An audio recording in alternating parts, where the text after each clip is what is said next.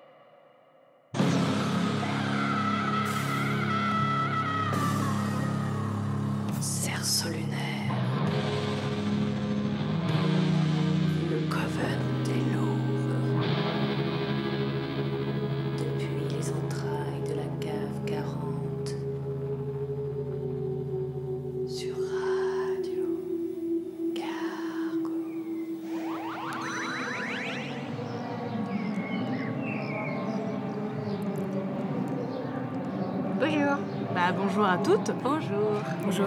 On se retrouve pour la sixième, sixième édition du Cerceau lunaire. Et euh, aujourd'hui, du coup, on n'est pas dans la cave 40, mais à l'extérieur, dans le jardin, en- avec une ambiance sonore, ma foi, euh, Champêtre. champêtre, hein, avec Printanière. petits cuits printanières, exactement. Et euh, du boom chak boom chak euh, printanier euh, lié au printemps de Bourges. Et euh, du coup, dans cette ambiance euh, jardinesque et printanière, euh, Bertille, qui est autour de cette table et qui nous a rejoints pour ce soir, nous a ramené euh, comme, comme apéritif de cette soirée des petites plantes. Bertille, peux-tu nous en parler? Oui, j'ai ramené pour vous toutes, pour toutes les cinq, Waouh. Des Trop petits semis que je vais découper qui étaient dans un seul bloc de petits pots que l'on peut mettre directement en terre. Alors il se trouve que ce sont des semis dont je ne me souviens plus de l'origine. Est-ce c'est peut-être du cannabis ou pas Et non, malheureusement. Donc, une- pas lié au printemps de Bourges, d'accord. c'est de la salade, de la peut-être. Donc, c'est quoi les possibilités? C'est peut-être de la salade? Probablement salade ou épinard. Donc, probablement salade, Merci. probablement épinard. Ah, super Ah, Moi, j'avais pas. fais Ah, tourner les godets, Elle fait tourner le godet. Enfin, elle offre les godets euh, Voilà. aux Ça ressemble à une petite euh, boîte d'œufs dans Super, laquelle merci euh, chaque compartiment a des comme petites les- plantes. Les cérémonies euh, japonaises, où t'offres une, une coupelle de saké, bah là t'offres un godet de semis. C'est génial. Fais tourner ton semis. En plus, on est cinq participantes, plus Cristal à la régie. Donc, euh, Cristal, tu veux un, un godet? On dit un godet ou un, Un godet, Un godet. je sais pas. Tout dépend Bon, quel accent tu godet. prends. Un godet. Tu veux un godet Vous pouvez donc le mettre directement en terre, incessamment sous peu, quand il aura peut-être un peu plus grandi. Parce que moi, je suis nulle en plantes, mais genre ab- absolument archi nulle.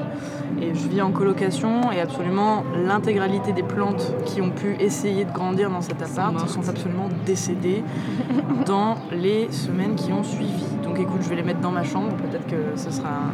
Si tu veux des salades de chambre. Et t'as un, un balcon? Ouais, on a un balcon, mais euh, il fait... euh, Écoute, je sais pas, en fait, je t'avoue que notre balcon ressemble vachement à un, un squat euh, où tout le monde mettrait euh, des trucs en métal et tout ça. Donc bon, D'accord. Mais pourtant, euh, tu es une femme et les femmes, ça connaît la- le jardinage et les plantes. inné. euh, tu devrais savoir comment ouais. prendre soin d'une vie. Comment prendre soin d'une vie, c'est, c'est- c'est- on le ressent à l'intérieur.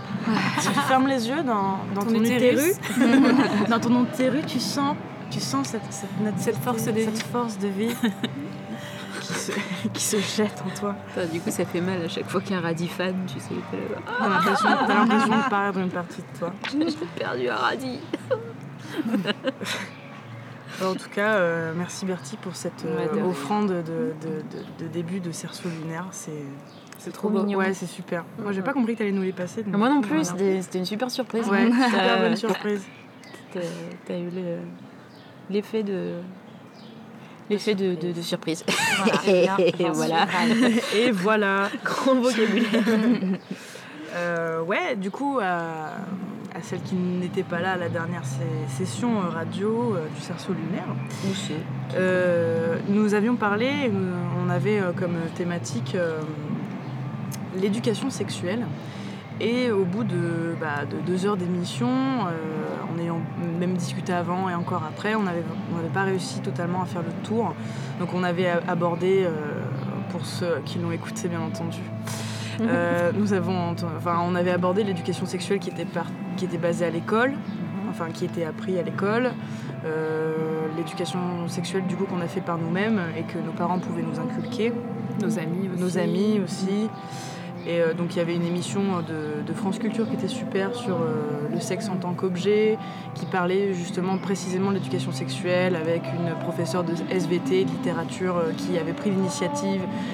Dans l'éducation, je fais, vri- je fais vite. Ouais, voilà, on enchaîne. Voilà, voilà, Vous pouvez écouter le dernier, Vous pouvez écouter le solidaire numéro le 5 sens si le, si le sujet vous intéresse.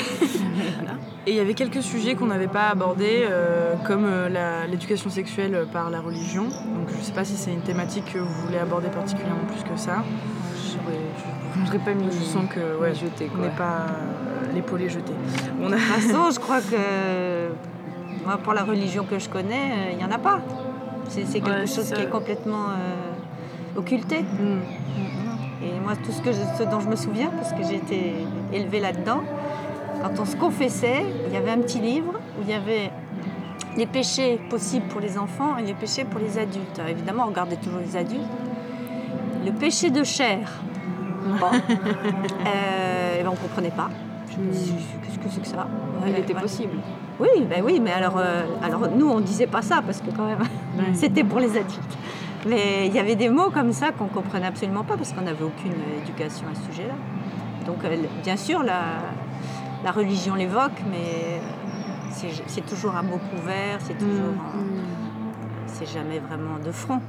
Mais les péchés pour les enfants aussi Ah non, Ouais, c'est super Moi, étrange. j'ai vécu ça. hein. C'est quoi les péchés pour les Ouais, enfants c'est- Ben, c'est parce que quand on se confesse, voilà, on se confesse, on dit ce qu'on a fait qui n'était pas bien. Donc le mot péché existe. C'est- Moi, pour moi, cette religion, c'est la religion du péché. Donc de la culpabilité. Ça a des conséquences sur la vie. Moi, par exemple, je sens. Et, et donc, il y avait des petits livres. Et parce qu'on allait, on allait euh, se confesser. Moi, j'étais dans une école religieuse. Pendant les cours, on allait à confesse. Ok. Et donc, alors on se moi je me rappelle, je ne savais jamais quoi dire. Parce que euh, euh, mon père, j'ai péché, ça commençait toujours comme ça. Il fallait bien qu'on ait péché de quelque chose. Alors je cherchais, je cherchais. Donc euh, évidemment, j'avais menti, ça c'est sûr, on avait toujours un peu menti. Il y avait la jalousie.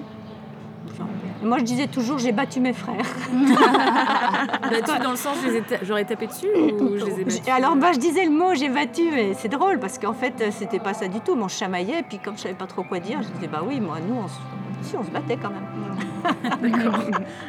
J'avais des, des frères, des garçons, j'étais beaucoup avec les garçons, donc on, ouais, on se battait. Et je disais ça, je savais pas trop. Alors et après, on vous disait bon, ben ma fille, euh, tu vas dire euh, de je vous salue Marie à notre Père, et voilà, et tu seras libérée de tes péchés. Et donc on nous avait tellement mis ça dans la tête. Moi, je me souviens toujours quand je sortais de là, comme on, on allait à la chapelle, c'était dans le même établissement. Donc on nous envoyait un par un, deux, une par une, deux par deux. Et euh, quand je sortais de là, je me disais, ah ça y est, je suis pure et sans tache. et je courais dans les couloirs, je me rappelle, il y avait des marches et tout, je sautillais, j'étais toute contente. Non mais comme quoi... Ça doit euh, être agréable comme sensation, n'empêche. ah ouais Ce truc Ouais. d'être ah oui, ah non, moi je, me- revois là, je revois le couloir, je revois les marches, je revois comment. Et je ouais ouais, ça Surtout allait s'il bien. faut lire deux fois un, un autre père. Ah non mais c'est c'est fou ça. C'était Ouais. comme ça, hein. ou alors c'était si c'était plus grave, c'était 10 en fait du tout. C'est une sorte d'ordonnance en fait. Enfin, Oui, moi, je suis ça. complètement athée. et on- Enfin, j'ai Ah ouais, absolument aucune éducation religieuse. Du coup, à chaque fois, je suis hyper attentive à quand on. Ah ouais non mais c'est. Alors après, enfin, voilà, moi j'ai un certain âge, donc je pense que ça se passe plus comme ça. Mais c'était le, c'était le, le confessionnal, vous savez, avec les, les trucs qui se Ouais. ferment, le père ah, derrière la grille et tout. Quoi. C'est rigolo parce que tu sais, quand tu dis euh, vous ferez euh, tant de. Enfin, vous signerez tant de fois, ça fait vraiment. euh, tu sais, comme quand t'es à l'école publique où on te fait recopier. C'est euh, comme la punition. La punition, Oui, ouais, c'est on te fait comme, recopier euh, des comme on lignes. te fait euh, des lignes, c'est la même chose. Je ne blasphémerai pas devant le professeur. Oui, bah, c'est c'est exactement le même, le même système. C'est c'est fou, ouais. Mais Je c'est. croire que le, le- comment dire, la, la sensation de culpabilité, elle est plus importante que le péché lui-même que tu as Ouais. fait. Ouais. Et que du Parce coup, que- le, le- but, c'est pas de le réparer mais plus de se sentir mal et, ouais. Et hop, Ouais. c'est effacé. Voilà. Ouais, non, mais c'est fou comme, euh, comme on vous oblige, finalement, on nous obligeait à se sentir coupable. quoi. Mais en plus, il y a des péchés qui sont. Enfin, il y en a qui sont pas pardonnables ou des Ah choses oui, comme attends, ça. Il y a tout un truc. Il y a Ouais, le péché véniel, le péché mortel. Alors, le péché véniel, c'est celui qui, Ça passe. qu'on peut passer. Et puis, alors, le mortel, hein, c'est la catastrophe. On va en enfer direct, là. Ah, du C'est quoi le péché mortel, euh, par exemple? Ah, bah, c'est tuer quelqu'un ou c'est c'est- c'est Ouais. des gros trucs, quoi. C'est ça. Bon, nous, on n'avait pas ça. Pas de péché mortel. Mais enfin, il y avait des catégories. Le catéchisme était vachement euh, codé. Ouais, du coup, quand ils vont dans les prisons pour essayer de remonter un peu le moral des prisonniers, finalement, ils disent Bon, bah, par contre, euh, oui, désolé, mais. Êtes bon, allez, euh, force et honneur, mais Alors là, euh, ça va pas le faire. hein. Ah ouais. Non, non, mais c'était ça la religion. C'était toujours. Et puis le, le, le fait que quand on mourait, on allait alors soit au paradis si on avait été très bien. Alors après, il y avait l'entre-deux, c'était le purgatoire.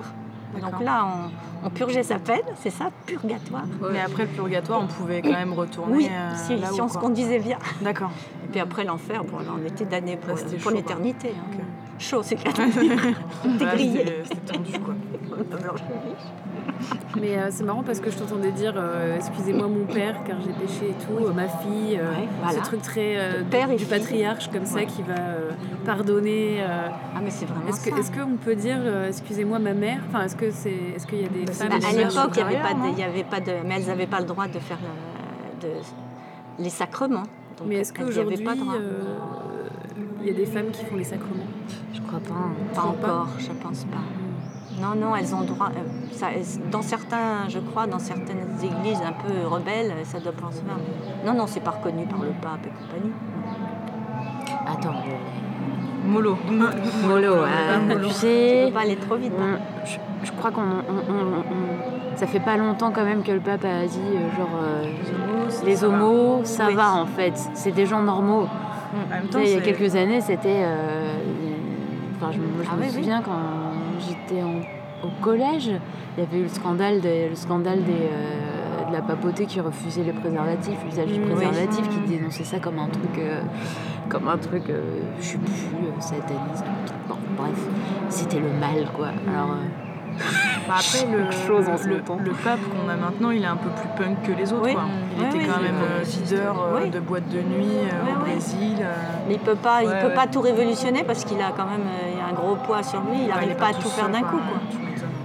Mais par rapport à la, à la contraception, c'est un gros problème hein, parce qu'en Afrique, les gens sont, sont très catholiques, etc. Et donc là, ils ont toujours, c'est toujours interdit. hein. Ouais. C'est pas accepté.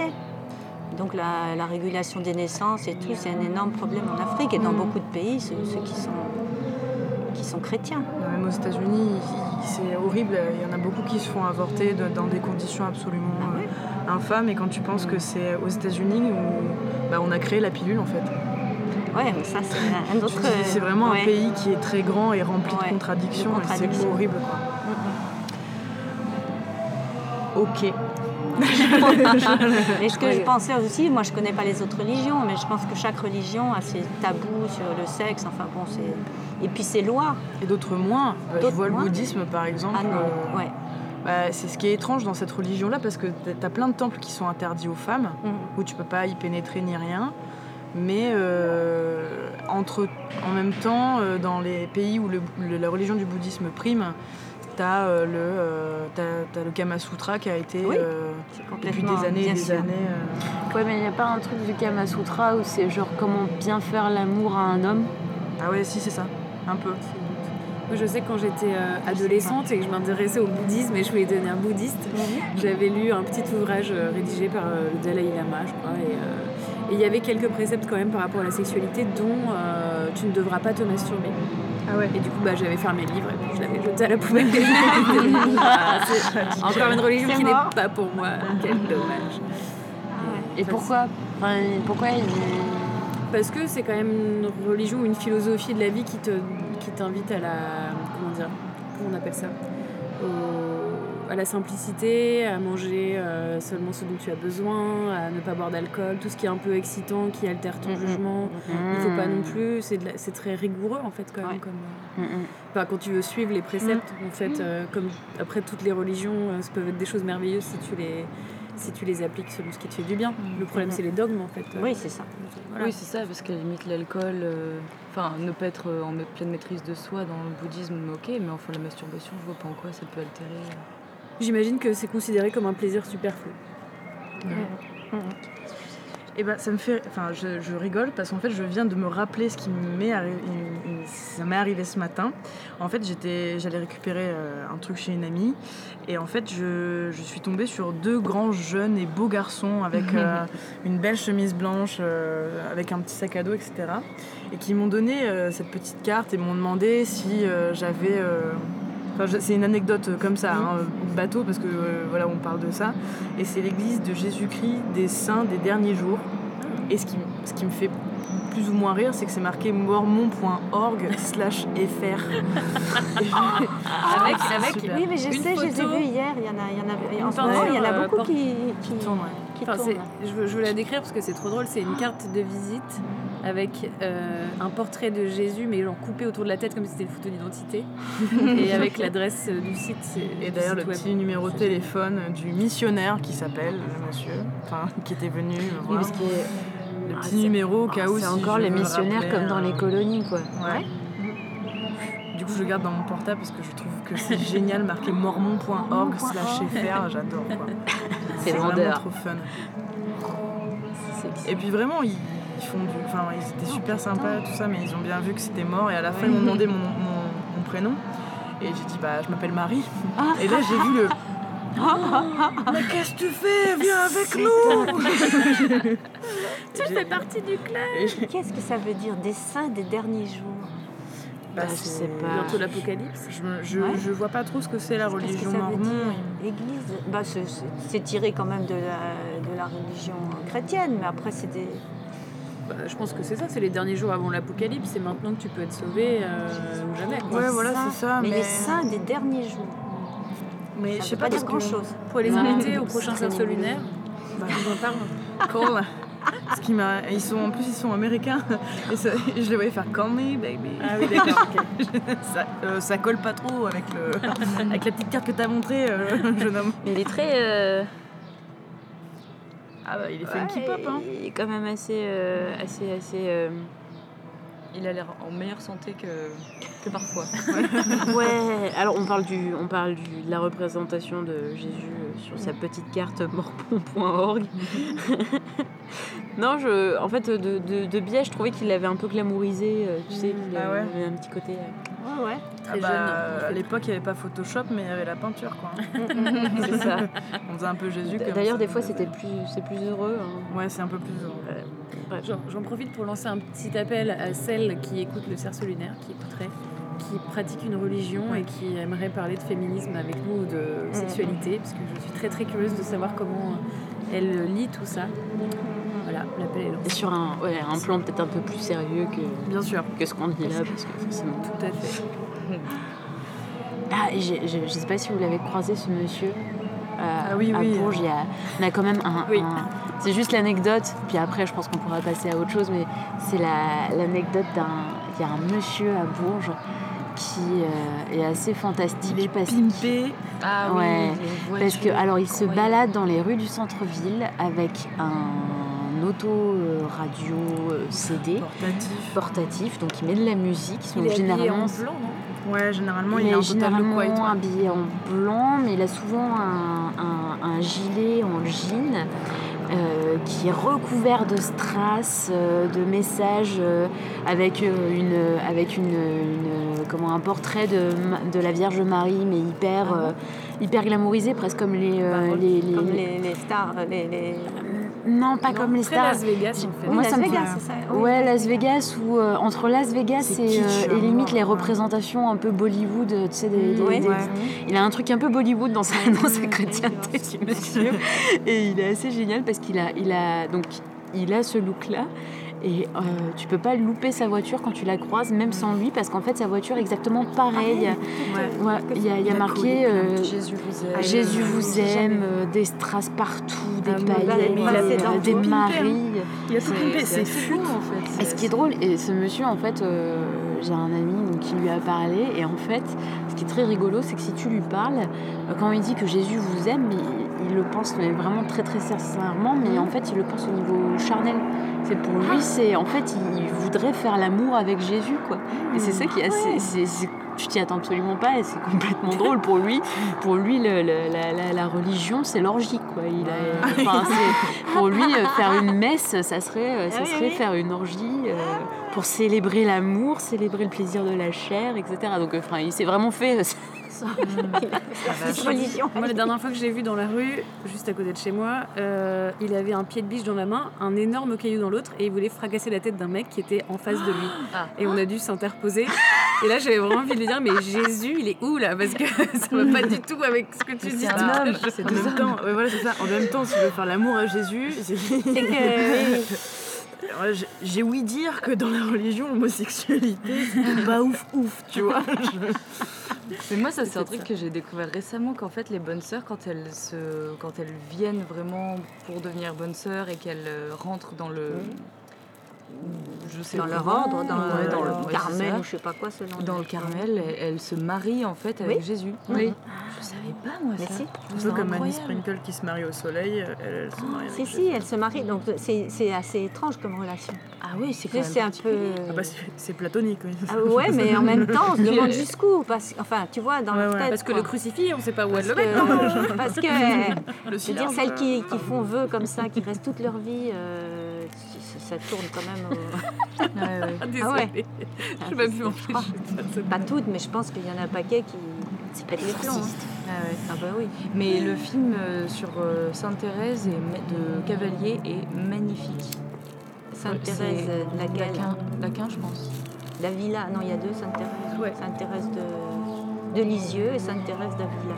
Ah oui, non, je crois que je sais plus. De Lisieux. C'est de Lisieux. Enfin, c'en est une. Celle qui est enterrée de à Nevers, je crois. Il y en a. Tu disais, c'est c'est un film de qui? Alain Cavalier. pas. Mais euh, c'est, il est incroyable. Il m'a fait pleurer Mais c'est pas- quand ce film? Il date de, je sais pas, Je pense pas. 90, un truc Ah ouais. Mais euh, ouais, pour rebondir en fait sur le fait que ce- cet homme-là euh, enfin, donne un amour inconditionnel à Jésus, j'ai envie de dire, est-ce qu'il le désire? Et c'était aussi un point que nous n'avions pas abordé. Ah, Quelle transition Euh, C'était un point qu'on n'avait pas abordé euh, au dernier, au dernier, euh, dernier Cerceau lunaire. Merci. C'est l'émission. trou de mémoire. Cerveau lunaire. cerveau lunaire. Euh, on n'avait pas abordé et c'était, on se posait la question, et Sarah l'évoquait tout à l'heure, c'est-à-dire est-ce qu'on on a une éducation sexuelle euh, mécanique, mais euh, on n'a pas d'éducation sexuelle de désir Non. Et comment gérer son désir et ses pulsions qui, d'ailleurs, euh, si on, on repart un petit peu sur l'éducation sexuelle qu'on a à l'école, euh, dans les âges euh, collège, des- fin collège, début lycée, où généralement c'est le moment où bah, tu poses plein de questions, que ton corps te pose des questions ou t'oblige des questions parce que tu ressens des choses que tu comprends pas. Et ça s'appelle le désir en fait. Et nous, on- à l'école, on t'apprend à comment tu peux combler ce désir, plus ou moins, mais en te reproduisant, mais pas. euh, non, juste justement, on t'apprend sans te reposer. Il n'y a pas, la, Ouais, y a pas- il y a pas ce- la, la- la dimension euh, spirituelle. spiri-. Oui, voilà, c'est ça, spirituel. Du désir ou du non-désir. Ou du non-désir. Parce que je sais pas pour vous, mais Ouais. moi au collège notamment, j'étais confrontée au désir de garçon que je ne ressentais absolument pas. Donc pour moi, sortir un gar- avec un garçon, ça voulait dire bah, avoir un, un ami très proche, quoi. Et puis Mhm. des fois, tu te tiens par la main, tu te fais un petit bisou. Puis très vite, je me suis rendu compte que pour eux, ça voulait dire autre chose. Mais je ne ressentais pas du tout. Parce que jusqu'à un certain âge, le désir, Ah c'était un truc. euh, si je pouvais sentir parfois quand j'étais toute seule, mais euh, que j'éprouvais pas du tout euh, pour les petits copains de l'époque. Et pareil, on m'avait pas. Bah, on, on nous dit les garçons sont comme ça, tu vois, mais on t'explique pas d'où ça vient, ce que c'est. C'est pas forcément dégueulasse, mais c'est pas obligé non plus. Enfin, euh, voilà toute la complexité du désir, parce que c'est même c'est c'est un beau sujet en philo. Moi, je me souviens. en- Ah oui, parce Ouais. que quand même dans la littérature, euh, tu, tu l'abordes. Mais bon, ça reste toujours. euh, Ça reste un chemin, un chemin personnel euh, que tu fais euh, un peu Ouais. hors des sentiers battus, Oui. quoi. que chacun fait. Euh, euh, Tout à l'heure, j'employais, la- enfin, hors antenne, j'employais la, la, la, comparaison de, du trekking dans, le désert. Bah, voilà, c'est un peu euh, se, se renseigner là-dessus euh, quand tu es dans, un, dans une machine donc comme, comme l'éducation nationale. Euh, ça, demande, ça demande une porte d'entrée e- extérieure en fait, à cette machine dans laquelle tu, euh, tu es qui est l'éducation nationale. Donc ça peut être quelqu'un d'autre, ça peut être, euh, enfin ça va sûrement être quelqu'un d'autre qui va te dire ah oui mais tu sais euh, ça en fait euh, c'est, on peut voir la chose autrement. Euh, en fait, euh, par exemple, t'es pas forcément envie d'avoir, pas, t'es pas obligé d'avoir envie. Tu peux dire non. Par exemple, le, truc du dire non, c'est quelque chose que, bah, moi dans mes souvenirs, je suis en train de chercher. Il me semble pas avoir entendu pendant, par exemple, les cours d'éducation sexuelle au collège, le, le- la- quelqu'un, un adulte, émettre la possibilité de dire non. On t'apprend comment, euh, on t'apprend Oui. comment mettre une capote sur, euh, sur une bite factice. Oui, euh, on t'apprend, côté- euh, on t'apprend que- comment changer tes, même pas comment Côté changer. pratique, on, on te dit, euh, il faut pas garder sa serviette plus de plus de tant d'heures dans sa culotte, sinon c'est sale. Mhm. Enfin, des choses comme ça. Mais par exemple, ouais, le, rien que le fait de dire non, en fait, j'ai pas envie, c'est c'est quelque chose qu'on t'apprend pas. C'est quand même assez scandaleux, quoi. Et Mais du- après, pardon. oui. J'ai fait Non, un- mais- un gros virage. Vous, vous avez déjà quand même un, un pas franchi en plus, parce que moi, de mon temps, il n'y avait aucune éducation Oui. sexuelle. Rien. Mm, mm. C'était le désert total. Même Donc pas, euh, c'était qu'entre euh, copains, copines, quoi qu'on en parlait. Mais même avec mes parents, euh, c'était c'était tabou. On disait, on ne parlait pas. Moi, je me rappelle ma mère qui, euh, même le mot corps, pour elle, c'était un peu. Ah ouais, elle avait C'était du olé mal. olé. Ouais. C'est marrant. hein. J'ai senti que c'était quelque chose qui. Et comme moi, j'ai beaucoup travaillé avec mon corps, quand j'y en parlais, je sentais que ça l'a. ça l'a- C'était difficile pour elle, c'était le mot. Parce que tu, tu dis que tu travaillais beaucoup, mais euh, tu, tu, tu dis pas ce que tu faisais. Ah, on reconnaît tout de suite. Je faisais du cirque. Donc, euh, donc j'ai, voilà, pour moi, c'était très important, le, le travail physique. Comme euh, j'étais dans un milieu très bourgeois, déjà, le choix du cirque, c'était pas très apprécié, bien que on me laissait faire quand même. Mais euh, donc, c'est quand je lui disais, moi, je suis bien dans mon corps et tout, je sentais très bien qu'elle tiquait. C'est- C'était, c'était un- le mot, le mot, là, là, elle n'aurait pas dit ça, elle aurait tourné les choses autrement. Donc il y a quand même un- une progression, on va dire, en, en une génération, c'est vrai. Après, je comprends que même avec l'éducation sex- sexuelle que vous avez eue, qui était un peu anatomique et pratique, je veux dire, on n'aborde pas du tout l'idée du désir, ça c'est sûr. Après, aussi en littérature, moi c'est Oui, en philo aussi. Je dirais, est-ce qu'il n'y a pas. Est-ce que peut-être. Moi, je me pose la question de si la philo ne commence pas trop tard dans la scolarité. Mm. Et parce que, après, chaque chose aussi, à mon avis, doit rester dans son camp. C'est-à-dire qu'en effet, si euh, en SVT, on commence à nous poser les questions de comment on plante euh, des fleurs, mais aussi. euh, comment- Qu'est-ce que c'est. Enfin, pourquoi est-ce que c'est bon Qui le fait Les mamies les... Enfin, je veux dire, il y a des questions qui doivent, à mon avis, rester dans leur camp. C'est-à-dire qu'en philo, c'est très bien d'aborder la question du désir, mais, mais est-ce qu'en SVT, c'est sa place? Je sais pas. Ah oui, Je me demande, tu veux euh, dire Mm. Oui, c'est peut-être, en effet, tu as peut-être raison. C'est pas du tout. est-ce que... euh, Toi, tu penses ouais. que c'est mieux pour les. Alors là, on dévie un peu du sujet, mais tu penses, toi, tu trouves ça plutôt bénéfique d'avoir des catégories dans l'apprentissage en Je général trouve pas que ce soit bénéfique, mais je pense que pour euh, le grand nombre, c'est ce qu'il faut. C'est-à-dire que si on était dans des micro-sociétés, ce serait facile d'apprendre euh, tout mélanger, mais on est quand même un État.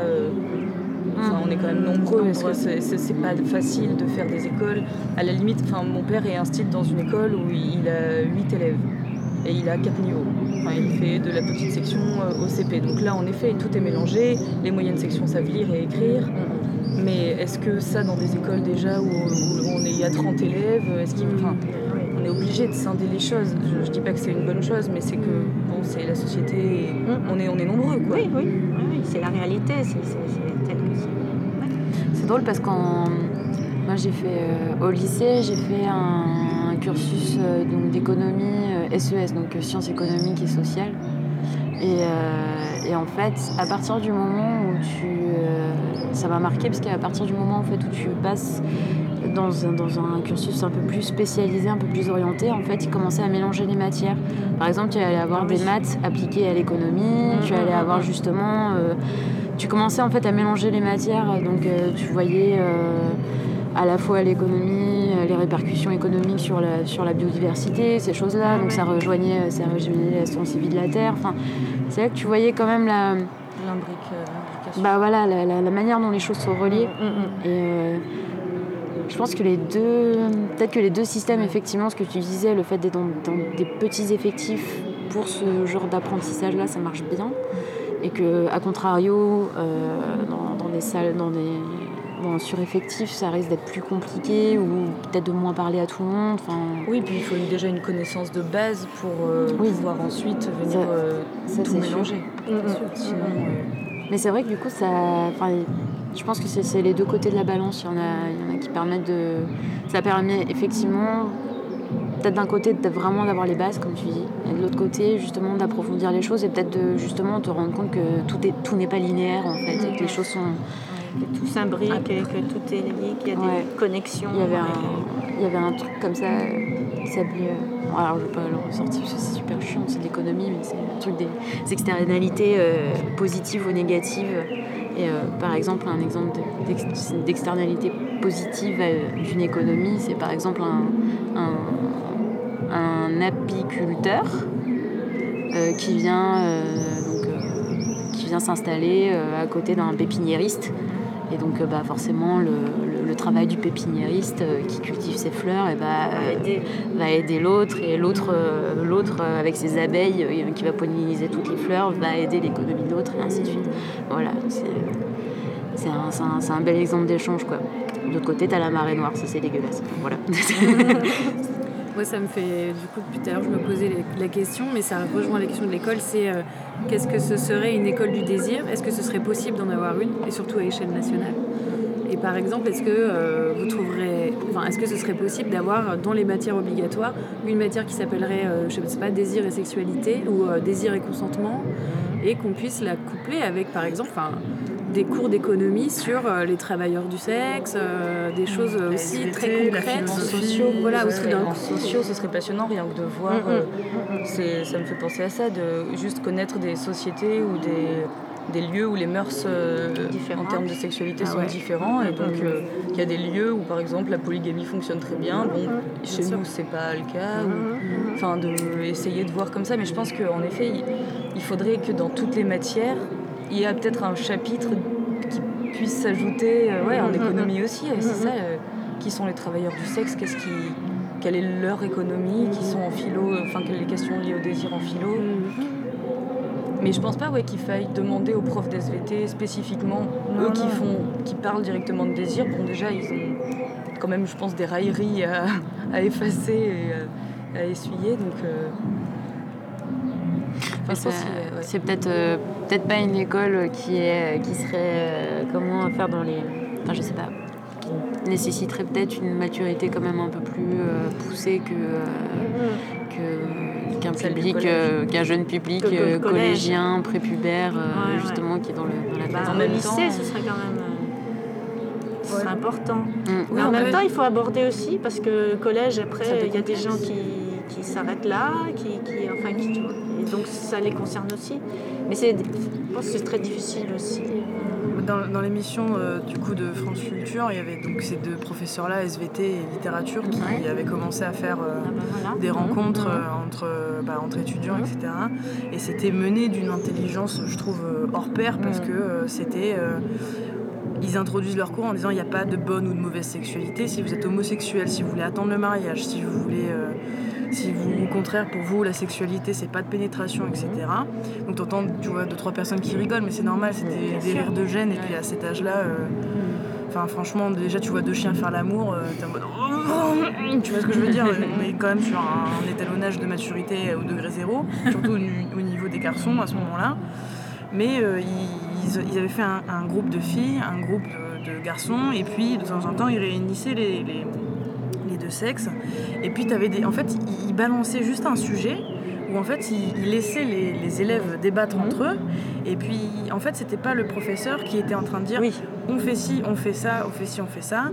Et ils en- il entendait des propos, par exemple, qui étaient, euh, par exemple, euh, une nana qui disait Bah ouais, mais euh, toi, quand, quand tu vas absolument choper une nana, etc., on dit pas que t'es un salaud, on dit rien, on dit que t'es un mec. Mais tu vois, c'était des questions que déjà, elle, elle se posait.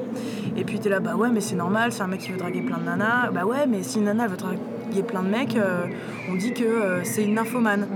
Et puis là, tu as le professeur qui intervient qui dit en fait, il faut bannir ce mot-là de votre vocabulaire, car nymphomane est absolument considéré que pour les femmes et il n'y a pas de mot pour les hommes. Donc, à partir de maintenant, il faut abolir le mot nymphomane à, euh, à- aux femmes et il Mais faut la pas le dire. tu vois. nymphomanie, c'est pas genré, la nymphomanie. Bah, à la base, un homme est.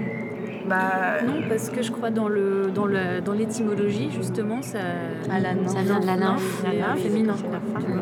Il faudrait avoir un autre Il faudrait avoir un autre mot. euh, donc c'était très, enfin c'est assez rigolo parce que ouais, une, une femme âgée euh, qui s'intéresse euh, à des, à des garçons plus jeunes, on appelle ça euh, une cougar, et un mec, euh, t'appelles ça quoi Un pacha? Et donc c'était que des, des- des échanges comme ça. Et je trouve, enfin tu vois, comme tu disais avant, c'était dans un lycée qui était à Saint-Denis, où là il y a une une mixité sociale qui est euh, assez importante à Saint-Denis. Et donc, il y avait euh, des personnes qui étaient euh, musulmanes, tu avais des personnes euh, qui, eux, étaient dans une culture où, en fait, bah, le- ses, ses parents étaient euh, polygames.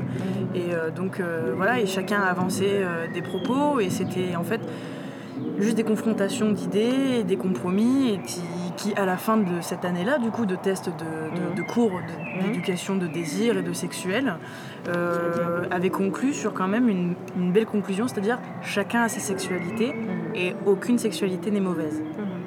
Il faut juste que la personne en face de toi soit au courant de ta propre sexualité. Parce que, bon, ouais, moi j'adore faire l'amour à, à toute la ville.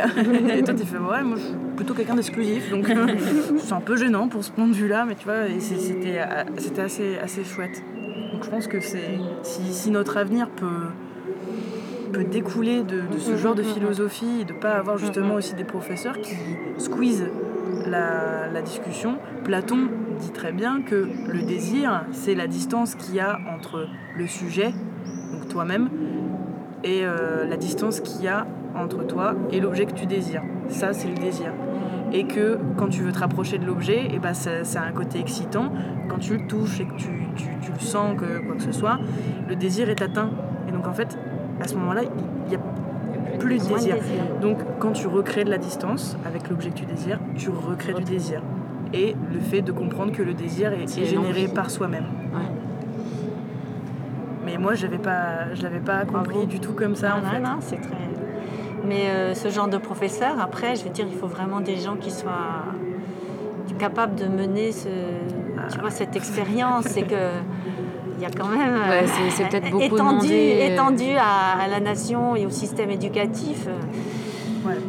Voilà, c'est comme euh, beaucoup de, de méthodes euh, éducatives qui, quelquefois, demandent tellement d'investissement parce que c'est quand même très.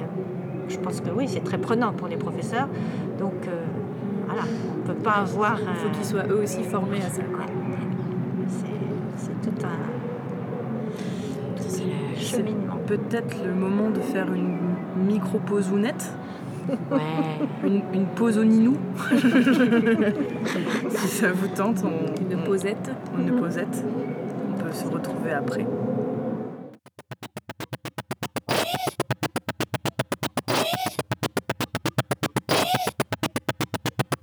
Fille à queue, fille à queue, ma queue dans ta gueule. Super giclure de sirène dans ta super gueule.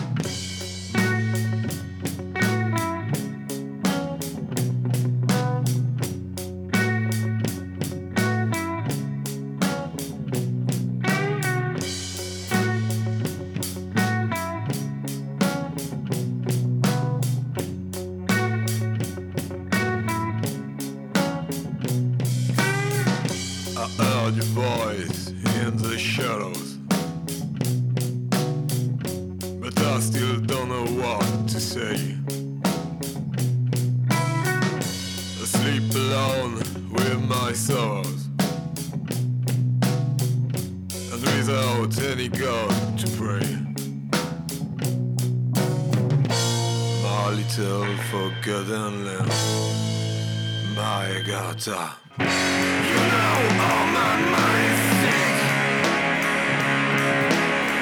Just you know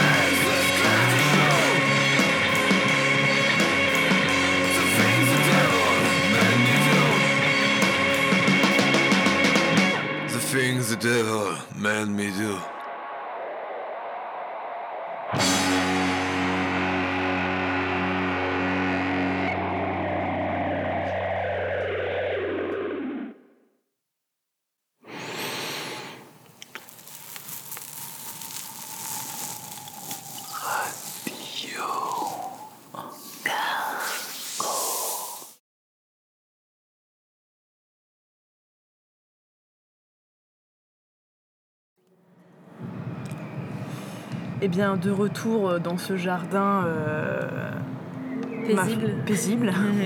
Je ne sais pas si c'est vraiment le bon mot. Et euh, pour introduire cette nouvelle petite partie, on va continuer sur les discussions que nous avions avant, mais on peut peut-être introduire ceci par, la dégustation d'un hmm. fruit qui s'appelle le tamarin. Mais qu'est-ce que c'est que le Mais tamarin? qu'est-ce que le tamarin? Cela est beau.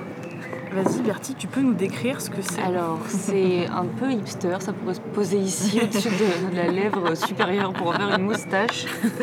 Elle fait tomber son tamarin. Elle fait tomber ce tamarin. pardon. C'est marron. Une cacahuète. Ça ressemble, oui, c'est vrai, qu'une à une cacahuète marron, lisse. Un peu. Un peu Et plus ça a aussi deux sortes de, de sphères posées l'une sur l'autre, avec une plus petite sphère sur le dessus, pour certaines. Des petits intestins. Alors vous avez euh, en face de vous avec euh, des, des- des- du coup avec deux à chaque fois, mais généralement il y en a un peu plus, Ah et ouais. c'est un peu plus grand, ça fait à peu près 15 cm, 10 ou 15 cm. C'est pas la taille qui Mais c'est pas la taille qui compte, c'est le, c'est comment on l'ouvre bien. Eh bien c'est très simple. Le petit tuto pour consommer du tamarin. Il faut craquer la, voilà. Bertie a Ouais. très bien compris. Je pensais pas que c'était si léger. C'est assez léger. Donc après, tu enlèves tout- Tu tous les petits bouts qui sont durs. Hop là, on entend les petits bouts qui tombent euh, dans la coupe à pain.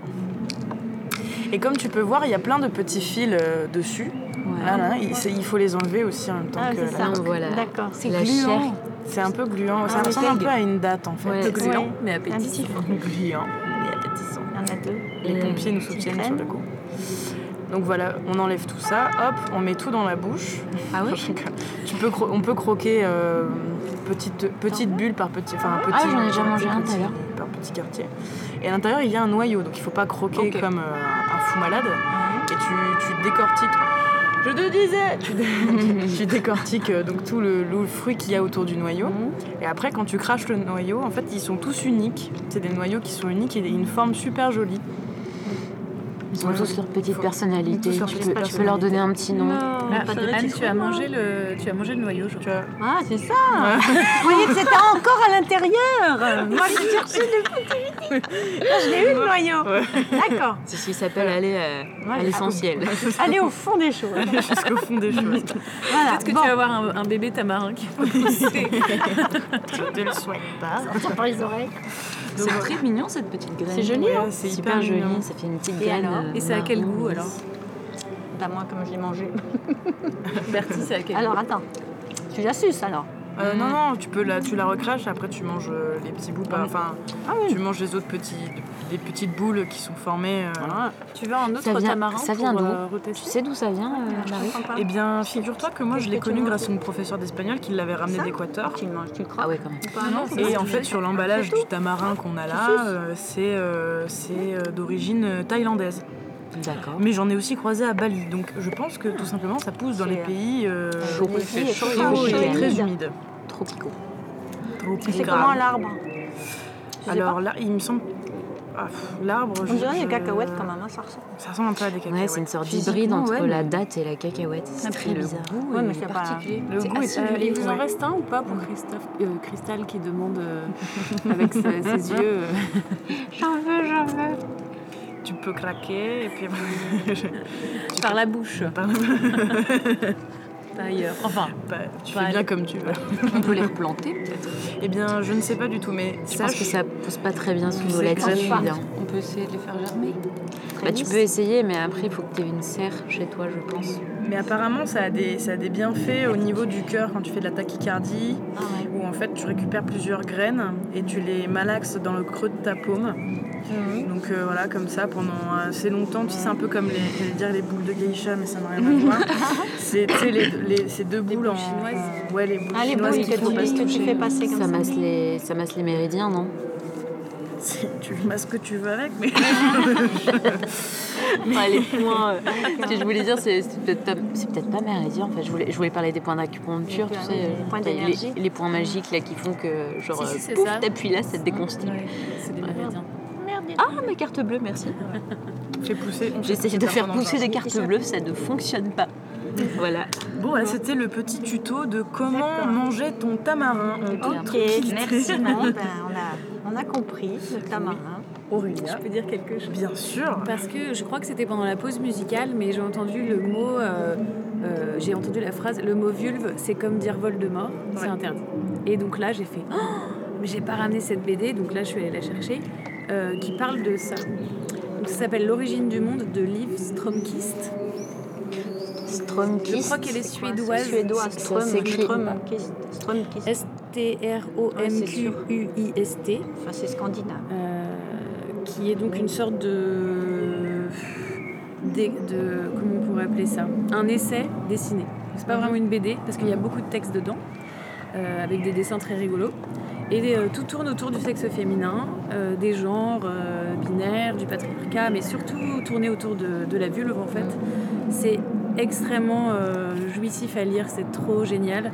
On apprend des choses assez tristes comme par exemple que euh, Kellogg's euh, qui est en fait à la base un docteur avant de faire des céréales, Ouais. préconisait de verser de l'acide sur le clitoris des petites filles qui euh, touchaient leur clitoris. Oh mon dieu, mais quelle horreur. Et ça a été pratiqué pendant des années. Mon dieu, quelle horreur. On apprend que l'ablation du clitoris, euh, ça a eu lieu euh, de façon répétée euh, au 19e siècle en Europe. Ah ouais Toi aussi, tu, tu serres l'entrejambe Quand de- on, quand on parle des peuplades primitives qui Ouais. continuent d'exciser les femmes, on n'en est pas très très loin en Ouais, fait non. du tout.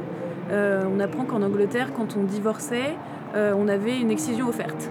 Voilà, obligatoire par les docteurs. Sympa. Donc on apprend plein de choses comme ça. Plaisir d'offrir, joie de recevoir. Je recommande vivement ce livre euh, qui est un peu difficile à trouver parce qu'il est en rupture de stock. Mais euh, moi je l'ai trouvé dans une librairie à Paris qui s'appelle Les mots à la bouche. Les mots à la bouche, qui est une librairie féministe LGBTQI, tout ça. Euh, C'est où? À Paris, dans le Marais. Est super, elle est ouverte jusqu'à minuit en plus. C'est trop chouette quoi. Et euh, je voulais vous en lire un petit passage juste pour vous donner un peu le, euh, le- voilà, une idée de comment c'est écrit. Donc, par exemple, euh, est-ce que je suis à la bonne page? Si c'est bon. Donc, examinons tout d'abord la question qu'est-ce qu'on entend par sexe féminin? Non, mais sérieusement, c'est quoi au juste? Euh, Si on fait le tour de ce qu'on appelle habituellement le sexe féminin, nous trouvons les définitions suivantes 1. La partie visible externe, la vulve. 2. Le passage de la partie externe à la partie interne, le vagin. 3. Les parties internes non visibles, col de l'utérus, l'utérus et les ovaires. Chose curieuse dans notre culture, la représentation ou la mention des parties visibles externes de l'entrejambe féminine sont rares. En effet, notre société semble avoir bien du mal à articuler le mot vulve. Donc elle donne en exemple notamment la sonde spatiale pionnière lancée dans l'espace où il y a une représentation d'un homme et d'une femme nus. Euh, L'homme a son sexe visible et la femme, rien. C'est-à-dire que sur le dessin, à la base, il y avait une fente et elle a été effacée par la NASA. euh, voilà, de peur que ce soit jugé choquant par euh, les extraterrestres. Donc avec un super dessin d'extraterrestres qui disent qu'on va pas répondre à ça, certainement pas, c'est dégueulasse, une vulve, etc. Et donc elle dit euh, l'historienne de la culture Mitu M. Sanyal affirme que le sexe féminin est souvent représenté comme un endroit vide, une sorte de défaut ou un manque, comme l'absence d'un pénis. Cette idée transparaît notamment dans notre façon de parler. Les garçons ont des zizi, mais les filles n'en ont pas. Euh, on n'entend jamais euh, les filles ont une foufoune, mais les garçons n'en ont pas. par exemple. C'est- voilà. Et donc tout le chapitre est basé sur euh, cette espèce de représentation euh, de la femme qui, qui du coup, euh, bah, on nous inculque qu'on est des, comme des corps en creux qui sont destinés à recevoir quelque chose. Euh, voilà, et, et notamment elle cite Freud, alors c'est terrible. Après avoir lu cette BD, vous voulez vraiment jeter tout Freud à la poubelle. Euh, elle- donc, je ne vais pas vous lire toute la Ouais. citation, mais elle, elle finit par dire La femme a donc une perception de soi inférieure parce qu'elle n'a pas de sexe. Il dit ça. hein. Parce qu'elle est trouée et doit faire appel à un pénis pour combler ses manques. Ce vide. Ce vide qu'elle a à la place d'un organe génital. Voilà. Donc c'est euh, c'est un peu euh, c'est un peu triste, Shocking évidemment. Mais voilà, et puis elle- elle- après il y a tout un, un chapitre où elle dit même quand ils veulent désigner la vulve, les gens utilisent à tort et à travers le mot vagin, Oui. qui en France notamment est beaucoup plus accepté. euh, oh j'ai mal au vagin ou oh je vais jouer avec mon vagin, etc. Et puis toute l'histoire de l'orgasme clitoridien, l'orgasme vaginal, etc., etc. Donc vraiment je vous recommande, je peux la prêter à qui veut. euh, c'est tant que vous me la ramenez, elle est géniale cette euh, BD livre. euh, voilà, c'est ma nouvelle bible. Tu entends les gens t'acclament derrière.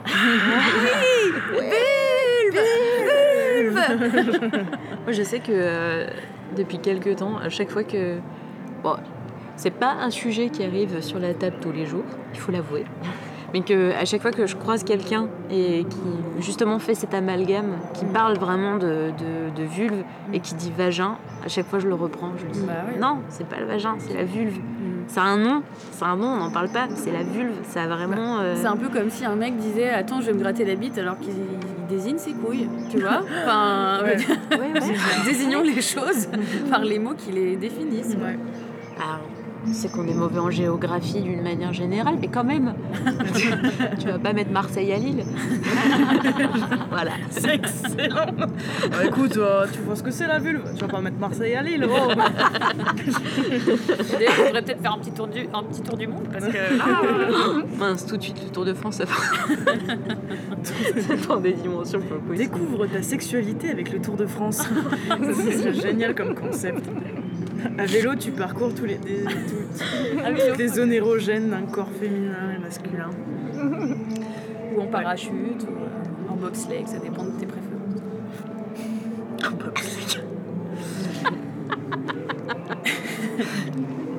Mais euh, moi après j'avais une question euh, liée euh, du coup au, au désir, à, à la censure ou pas à la censure, etc. Mais une question un peu générale que euh, on peut répondre ou pas. Je ne force personne ici, bien entendu. Mais c'est euh, qu'est-ce qui pourrait casser un désir? Un truc hyper, euh, ça peut être personnel, tu vois. Mais par exemple, euh, je sais que euh, on en parlait la dernière fois sur Radio Radio. C'était Radio des étudiants de l'ENSA Bourges. voilà, sur Radio Radio 105.1. Bref, et il y a. Tu sais, il y a, il y a, la, les trucs Philly, tu vois, blablabla, Philly. Non, blablabla, fil, pardon. Euh, Donc, euh, quand tu aimes bien quelque chose, c'est par exemple, euh, j'aime Ah bien oui. les bouteilles en verre, Ouais. ça s'appellera euh, Bouteillot Vorum Ah oui, d'accord, filet, Voilà. oui, oui, fil. oui. Et c'était euh, sur en fait la- le désir de, de- du cerveau, enfin de l'intellect de la personne en face. Et donc euh, on en parlait à la radio et, et- et moi je, je disais de manière très sincère qu'en fait moi j'étais en partie comme ça, mais je pense que tout le monde est en partie comme ça, mais euh, tu vois il y a des choses qui cassent mon désir, c'est-à-dire euh, une réflexion que je, je trouve absolument pas intelligente et ab- tu vois hyper fixée sur un... Et moi ça coupe tout désir. Mais tout désir sexuel, je parle.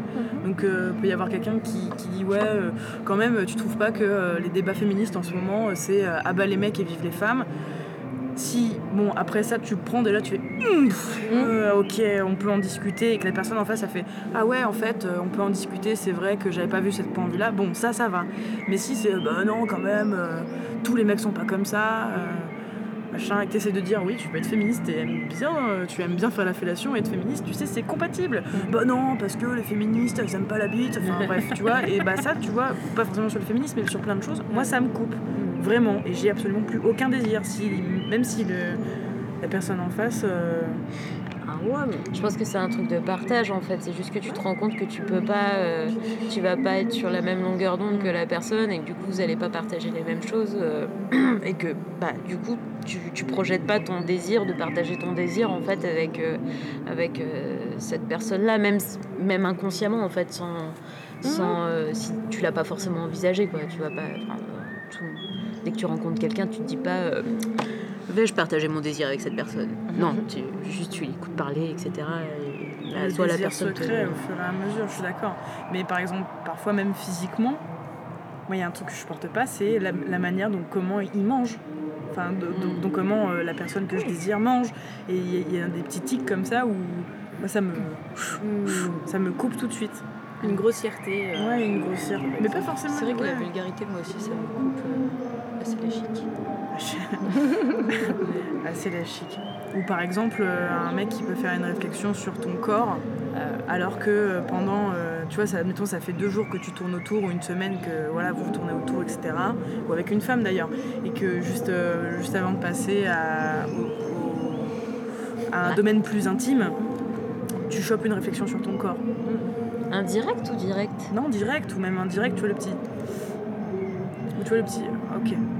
ah, Mais tu sais, j'ai- juste des trucs comme ça. J'ai une anecdote que j'ai peut-être déjà racontée en cerceau lunaire. Je suis désolée si je me répète, mais elle m'a vraiment marqué à vie, je pense. C'était euh, donc un garçon avec qui on se tournait, autour depuis, euh, je sais pas, deux semaines. Et on met en place un date, un rendez-vous, et il propose d'aller à la plage. Donc déjà, je me dis, ah, il va me voir direct en maillot de bain. Bon, en même temps, voilà, j'ai des formes. euh, moi, s'il aime pas, bah, il- il saura, euh, voilà, on verra et tout. Donc, la journée se passe super bien, on saute d'un rocher, c'est super rigolo et tout. Et, et puis on va euh, dîner au bord de l'eau, donc cadre idéal. Je me dis, bah, c'est super, je passe une super soirée avec ce type et tout. Et là, il me sort, euh, dis donc, euh, pour une fille avec des formes, t'as l'air vachement bien dans ta peau quand même. Le problème, c'est que c'est lui qui conduisait. On était à une heure de là où j'habitais avant. Donc, je me dis, bah, je suis obligée de rentrer au moins en voiture avec lui, avec ce post-it. Donc, on continue à parler. J'essaie de changer de sujet parce que, en fait, je me dis, j'ai même pas envie de débattre là-dessus, tellement c'est désolant, quoi. Et euh, un peu plus tard dans la soirée, il me dit, non, mais moi, de toute façon, j'aime pas sortir avec des mannequins. euh, les filles mignonnes, euh, voilà, mais pas trop, quoi. Comme ça, euh, au moins, elles ont pas la grosse tête et tout. Euh, Vraiment tellement dégradant. Enfin, et, je, et je sais qu'il le disait sans aucune méchanceté, mais tout ce qu'il y avait sous cet iceberg était tellement dégoûtant et, et je sais pas vraiment, mais Ouais, tu te projettes pas. quoi. négatif quoi, très pas. négatif. Enfin, même pour lui, j'ai envie de me dire, mais quelle image il a de lui-même en fait pour, euh, pour entre guillemets, re- c'est comme s'il revoyait ses choix à la baisse en fait, forcément. Donc, euh, oui, là le désir était mort. Le désir était mort. C'est vrai, que la, la- c'est vrai que la parole, souvent, euh, enfin, de, d'autrui, est, euh, est très, peut être très très violente, en fait, très très violente. Et euh, Bah, surtout quand tu es dans un cadre d'intimité où en fait tu te, tu, tu t'octroies, euh, où tu, tu, octroies l'autre à, à te voir absolument euh, complètement. bah, t'as pas de phare, quoi, t'as pas, de pas, t'as barrière, t'as pas de protection. rien. Enfin, tu vois ce que je veux dire? Là, tu fais OK, c'est le moment, on se fait confiance, on va, tu sais que voilà, allez, c'est- on est parti. Ouais. en avant Guingamp et là euh, tu, juste avant de, de te dire waouh ça va être vraiment topissime euh, ça fait depuis 4 heures que je bouillonne Tu Bah, marches dans là- un nid de poule. C'est comme si l'eau très très chaude tu le balances dans un endroit très très froid tu vois ça plus rien Tu sais, c'est comme la, la- la- l'eau bouillante en, en Biélorussie quand il Oui, ouais, jette en l'air et ça, ça, c'est- ça- ça fait direct de la, de la neige. Voilà. C'est retombé dommage Non, moi je voulais, je voulais dire ça parce que. euh, Enfin, je sais que là, on voulait aborder aussi le, le- le truc des, enfin, le sujet des complexes. Et euh, moi, je sais que pendant très longtemps, la parole des, euh, la parole des autres, notamment, euh, mais aussi bien de la, population féminine que masculine, a toujours été très, euh, très dure, très difficile à recevoir et en même temps très formatrice de, de, la, manière de se percevoir. Et euh, moi, très honnêtement, pendant tout. je suis arrivée quand Pendant 17-18 ans, pendant 18 ans, j'ai été complexée, euh, j'ai été complexée par mon corps parce que quand j'étais petite, j'étais un peu plus en surpoids que. Déjà, rien que le carnet de santé, tu sais, où tu as, cette fameuse courbe idéal qui te dit voilà, tu dois être à peu près dans cette tranche-là. Et en fait, moi, j'avais une courbe parfaitement régulière, mais au-dessus. voilà, genre, exactement pareil j'étais une sorte de, une sorte de, de- de tronc. Une petite bûche avec des, des- bras et, des jambes. Et après, arrivée la puberté, où j'ai conservé des morceaux de bûche, mais j'ai eu un peu des seins qui sont. une taille qui a commencé à s'affiner un peu, des seins qui ont commencé à pousser un peu. Bon, mais c'était compliqué, quoi, parce que euh, je pouvais avoir des amis, euh, des amis très proches de moi, euh, qui me disaient, euh, qui, allaient me faire des réflexions sur, par exemple, la pousse de mes seins, en disant ouais, toi t'as déjà des pieds de vache, euh, ou, euh, ou, t'as- ou, euh, ou, euh, par exemple en primaire, une très bonne amie qui dit ouais, toi t'es un hippopotame, enfin, alors que absolument pas quoi. Je la veux bonne dire, amie euh, quoi Ouais, ouais, super bonne amie. un a- ami une amie euh, vraiment tu portes dans ton cœur. Enfin voilà, et après, bon bref, cette période d'obscurantisme hyper, euh, hyper formatrice, je suis arrivée aux Beaux-Arts. Alors je sais pas pour euh, encenser les Beaux-Arts ou quoi que ce soit, mais en fait j'ai rencontré des personnes, et ce qui est fou, c'est qu'en fait l'abandon de certains complexes est passé par un contexte non verbal. En fait, je suis tombée avec des personnes qui, elles, assumaient leur corps beaucoup plus que moi, assumaient beaucoup plus leur présence au monde physique, euh, en, ayant, euh, en ayant ce qu'on caractérise de défaut, comme quoi c'est, bah voilà, il y, y a du bourrelet, il y a du capiton, pas forcément aux endroits, euh, aux endroits euh, qu'on peut bien planquer. ou- Enfin bref, euh, C'est-à-dire il y a du poil sous les le bras. front, C'est chaud quoi. Il y a le, il y a le bras. Quoi t'as dit? Les capitons sur le front. chaud. Je crois que c'est pas très répandu sur le front. Mais euh, peut-être possible, hein. Mais je, Ah oui, oui, non, vas-y, je crois pas continue, que. c'était pour. euh, Enfin bref, il y a du, du bras, du bras qui pendouille. Enfin, et en fait, tout ça dans un, dans- c'est passé voilà dans un, dans, dans des contextes où en fait tu, tu, tu es face à ces personnes-là. Et, euh, et, en fait, la communication passe, euh, enfin, se, se base complètement sur autre chose. En fait, limite, les gens arrêtent de faire attention hum, à ton corps, arrêtent de se focaliser dessus parce qu'ils sont plus focalisés sur le leur. Et, euh, et en fait, à partir de là, c'est là que tu te rends compte qu'en fait, bah, en fait, tout à fait normal. T'as pas, un, t'as pas un troisième genou qui te pousse au milieu du front. Enfin, en fait, tout va bien, quoi. Qu'est-ce qu'il y a T'as- avec les fronts ce soir bah, je sais pas, elle a lancé les capitons sur le front. Alors moi, je suis plus en mode licorne. non, mais voilà, c'était pour. Moi, ça m'a marqué en fait, ce, fait- ce truc de. euh, de, de- de-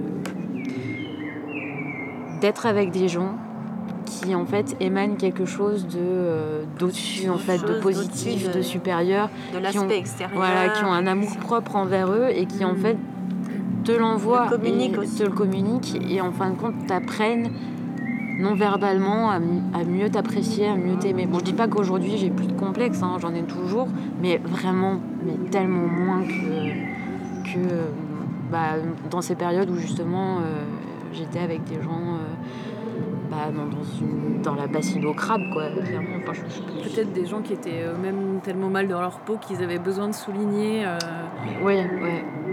les, les défauts entre guillemets des autres euh, pour, se sentir mieux en fait. Ça correspond Ouais. aussi à un âge quand même. Oui, Parce ouais, que voilà, il arrive un moment où bon, quand on est adolescent ou enfin, juste après, jusqu'à, je veux dire, il y a un âge où on, on s'accepte pas. Je veux dire, on, se- on tra- on se transforme et puis euh, Mais J'aurais été curieuse de comment d'avoir l'opinion, par exemple, d'une d'une j'allais dire d'une nana, mais en fait même d'un d'un- homme là-dessus, sur euh, qui qui serait pas allé dans un milieu aussi euh, quand même free que les beaux arts, parce que les enfin, Ah oui.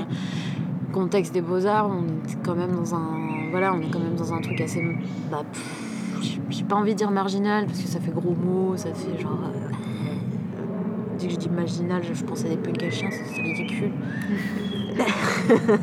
Je l'ai dit, hein, c'est ridicule. Et, euh, mais par exemple, pour une personne qui, serait, qui aurait continué, par exemple, euh, dans le cadre universitaire, qui serait allée à la fac, comment, euh, comment est-ce qu'il est-ce qu'il y aurait eu une prise de conscience aussi forte de, de, de, de son soi, de son Mhm, corps à ce mhm. niveau-là ou Pas du tout. Et en fait, c'est quelque chose que tu perds euh, au Avec fur et à mesure de l'âge. moi, euh, je puis, pense euh, que si tu, le- tu le perds peut-être aux beaux-arts, ça va un peu plus vite parce que, parce que les gens, euh, voilà, il y, a- il y a une ouverture, une liberté, enfin je veux dire, il y a, il y a un état d'esprit. Mais je pense que même après, c'est des rencontres que tu fais. Tu rencontres des gens qui, en effet, sont pas dans les, dans les normes euh, physiques, on va dire, parce que souvent, c'est des, des problèmes d'aspect. Enfin, les normes Et- physiques imposées, par imposées, la voilà. société. Et puis tu te dis, bah tiens, euh, voilà, euh, celle-là, elle est super bien. Je veux dire, c'est dans tous les milieux, mais peut-être davantage quand même, ça va un peu plus vite aux beaux-arts, je pense. Dans ces, dans, disons dans les milieux artistiques, parce que c'est vrai que moi, je, je suis complètement à part, parce que nous, c'est l'inverse. Dans le cirque, c'est vrai que maintenant, ça a changé, mais il fallait avoir un corps... euh, pas parfait, mais musclé. Il y avait des, voilà, des trucs. euh. Et puis après, dans le spectacle, tu... c'est facile, c'est fa- enfin facile euh, de, de se transformer. Il y a le maquillage, il y a tout ça, il y a les costumes. Moi, je sais que j'ai un nez cassé qui m'a toujours. euh, Ah parce bon? que je me suis cassé. Parce qu'on m'a Oh, mais- donné un coup de pied. hein. Donc, j'ai eu le nez cassé. Et moi, par exemple, je voulais pas faire de numéro de fil parce que je me disais, on va toujours me voir de profil. c'est rigolo. On a tous des trucs comme ça. Voilà, c'est, c'est- Et après, je me suis rendu compte qu'en fait, euh, dans le spectacle, en se maquillant et tout, moi j'ai vu tellement des transformations de personnes que je voyais de- derrière, enfin des gens euh, dans le milieu du cirque, c'est, frappant. Je veux dire, comme on, est dans un, dans un cadre où la vie est difficile, on est dans le froid, on est dans la, pluie, on n'a pas toujours les bonnes conditions, donc euh, les gens sont habillés un peu n'importe comment, les n'importe quoi, je veux dire. Puis au moment du spectacle, on les voit se transformer. Et moi, j'ai- vu des filles, mais franchement, je leur ai pas donné, mais rien. Une petite fille toute comme ça, euh, avec les cheveux en- jamais coiffés, jamais là. Puis après, tu les vois arriver, euh, qui se tiennent sur la pointe des pierres, tout d'un coup, elles grandissent, euh, elles sont super bien maquillées, elles sont complètement transformées. Ça, c'est assez marrant. C'est un truc, moi, je, avant d'être au cirque, je me coiffais jamais, j'étais pas du tout coquette, euh, maquillage. pff. et quand on est rentré, quand, une école de cirque, et, euh, la première fois que je euh, qu'on nous a dit, bon, on pouvait aller en spectacle, enfin faire un petit truc, euh, ils nous ont engueulés, ils nous ont dit, mais on était toutes pareilles, hein, c'était l'époque euh, des années 70, euh, ça, on se maquillait pas du tout, c'était plutôt... et on s'est fait engueuler. Voit, vous allez vous maquiller, mais qu'est-ce que c'est ça Vous rentrez pas en piste comme ça et. Mais moi je savais pas, je savais pas du tout. Donc on a appris quoi, on a appris vraiment. Et après c'était pas désagréable. C'est vrai que la scène, ça a un pouvoir. euh, moi, ça m'a fait vachement bien. vu que J'ai beaucoup chanté dans des, dans des groupes, euh, j'ai beaucoup fait de concerts et tout. Et même si je me maquillais pas énormément, de toute Non, façon, il y a un truc. Quand tu es sur scène, On est- de on est charisme en fait, ouais. ou de, On est de- autre d'aura, de- Ouais.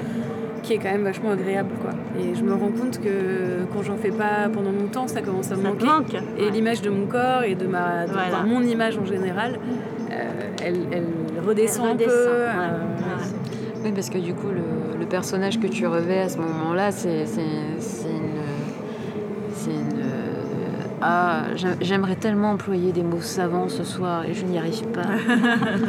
c'est une, version améliorée de toi, quoi. C'est une évolution Oui. dans le sens où peut-être parce que justement, t'as pas ces, ce- ces poids plus ou moins futiles de complexes ou ces choses-là. En fait, tu les transcendes.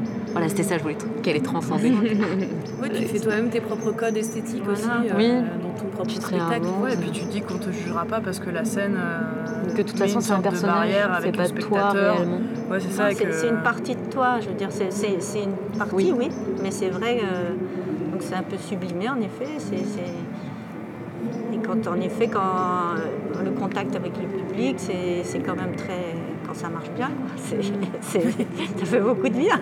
J'étais en train de penser au, au- au- au type qu'on entend derrière, tu sais, sur, sur scène. Je suis en train de me dire, est-ce qu'il a des complexes Est-ce que là, il se sent très beau Est-ce que et là, il pense à ses fesses, Ce qui pense à ses capitons de front.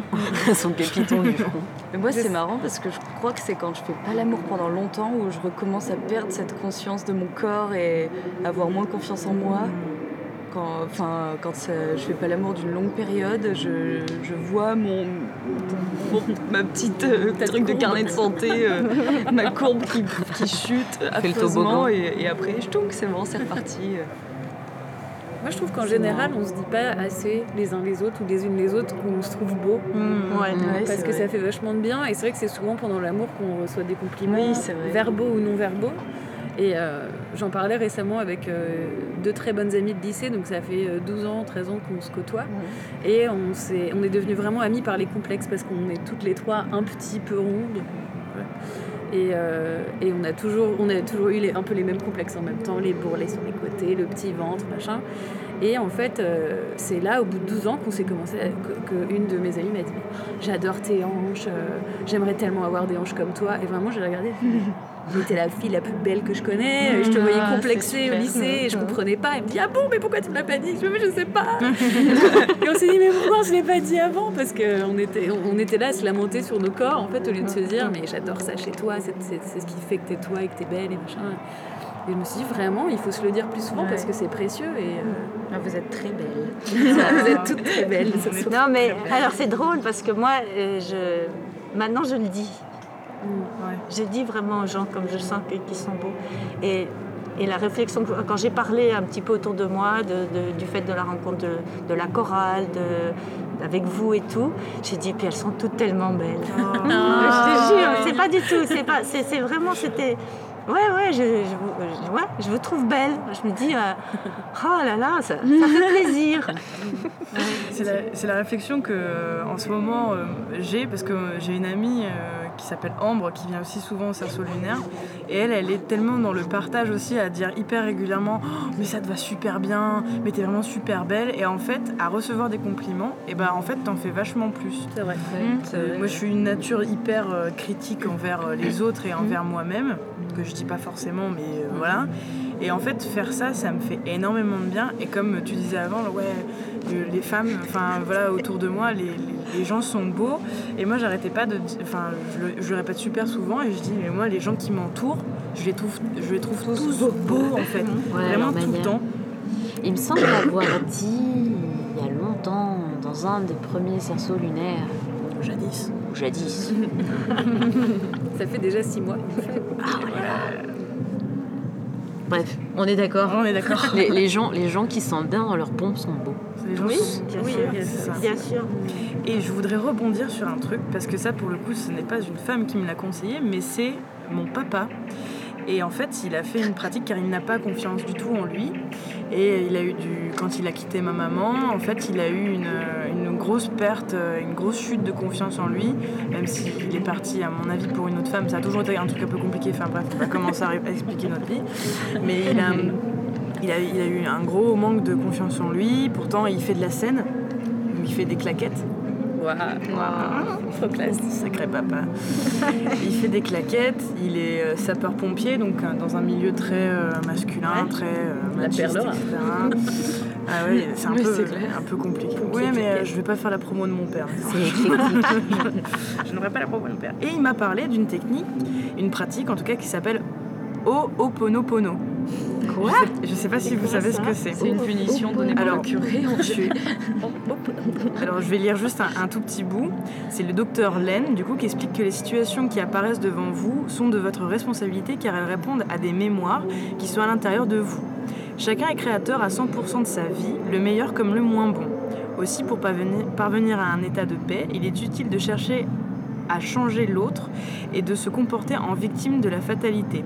La solution consiste à effacer en soi les mémoires devenues limitantes et de laisser la place au vide pour que l'inspiration vous guide vers des situations positives et constructives. Et donc la technique Oponopono, donc c'est de accepter quand ça se passe bien et accepter quand ça se passe pas bien. Et donc Oponopono est une formule que l'on dit à l'intérieur de soi dès qu'un conflit, une émotion forte et négative surgit devant vous et de se dire désolé, pardon, merci et je t'aime. Pardon, Désolé, pardon, merci et je t'aime. À, à des situations qui sont trop fortes et de se dire à soi-même bah désolé de t'infliger, euh, enfin en gros désolé de t'infliger ça. Euh, je, je nous pardonne, en gros c'est une sorte de di- dissociation, de dire merci d'avoir sur- surpassé ça et d'avoir continué à avancer et je t'aime comme tu es. Mais en, en se le disant à soi. Donc bon, euh, je sais pas s'il l'a vraiment appliqué assez longtemps pour que ça ait pu fonctionner, mais c'est une des clés, une des méthodes que je trouve hyper euh, safe et qui engage absolument aucune personne autour de toi et que c'est un travail que tu fais sur toi par rapport à toi. Et je trouve que de, de- de s'excuser des erreurs qu'on fait, euh, des rencontres, euh, enfin tu vois ce que je veux dire, tu vois des rencontres où après tu fais putain j'étais con, tu vois mais des, des moments comme ça où, où tu dis bon bah allez pardon désolé ça s'est passé comme ça mais bon allez pff, putain je t'aime quoi, tu vois allez on y va au les cœurs ça va continuer. voilà c'était la, peine- la méthode Ho'oponopono. Tu l'as testé Euh, euh, je l'ai. En fait, j'étais pas trop en mentalité de. J'étais pas trop en phase à le faire, tu vois. C'est-à-dire que le pardon, désolé, c'était facile à dire, mais me remercier et me dire je t'aime, c'était. euh, c'est la, en fait, c'est la période, enfin, c'est le passage qui est vraiment très compliqué parce que tu le fais pas, tu le fais pas euh, vraiment en fait.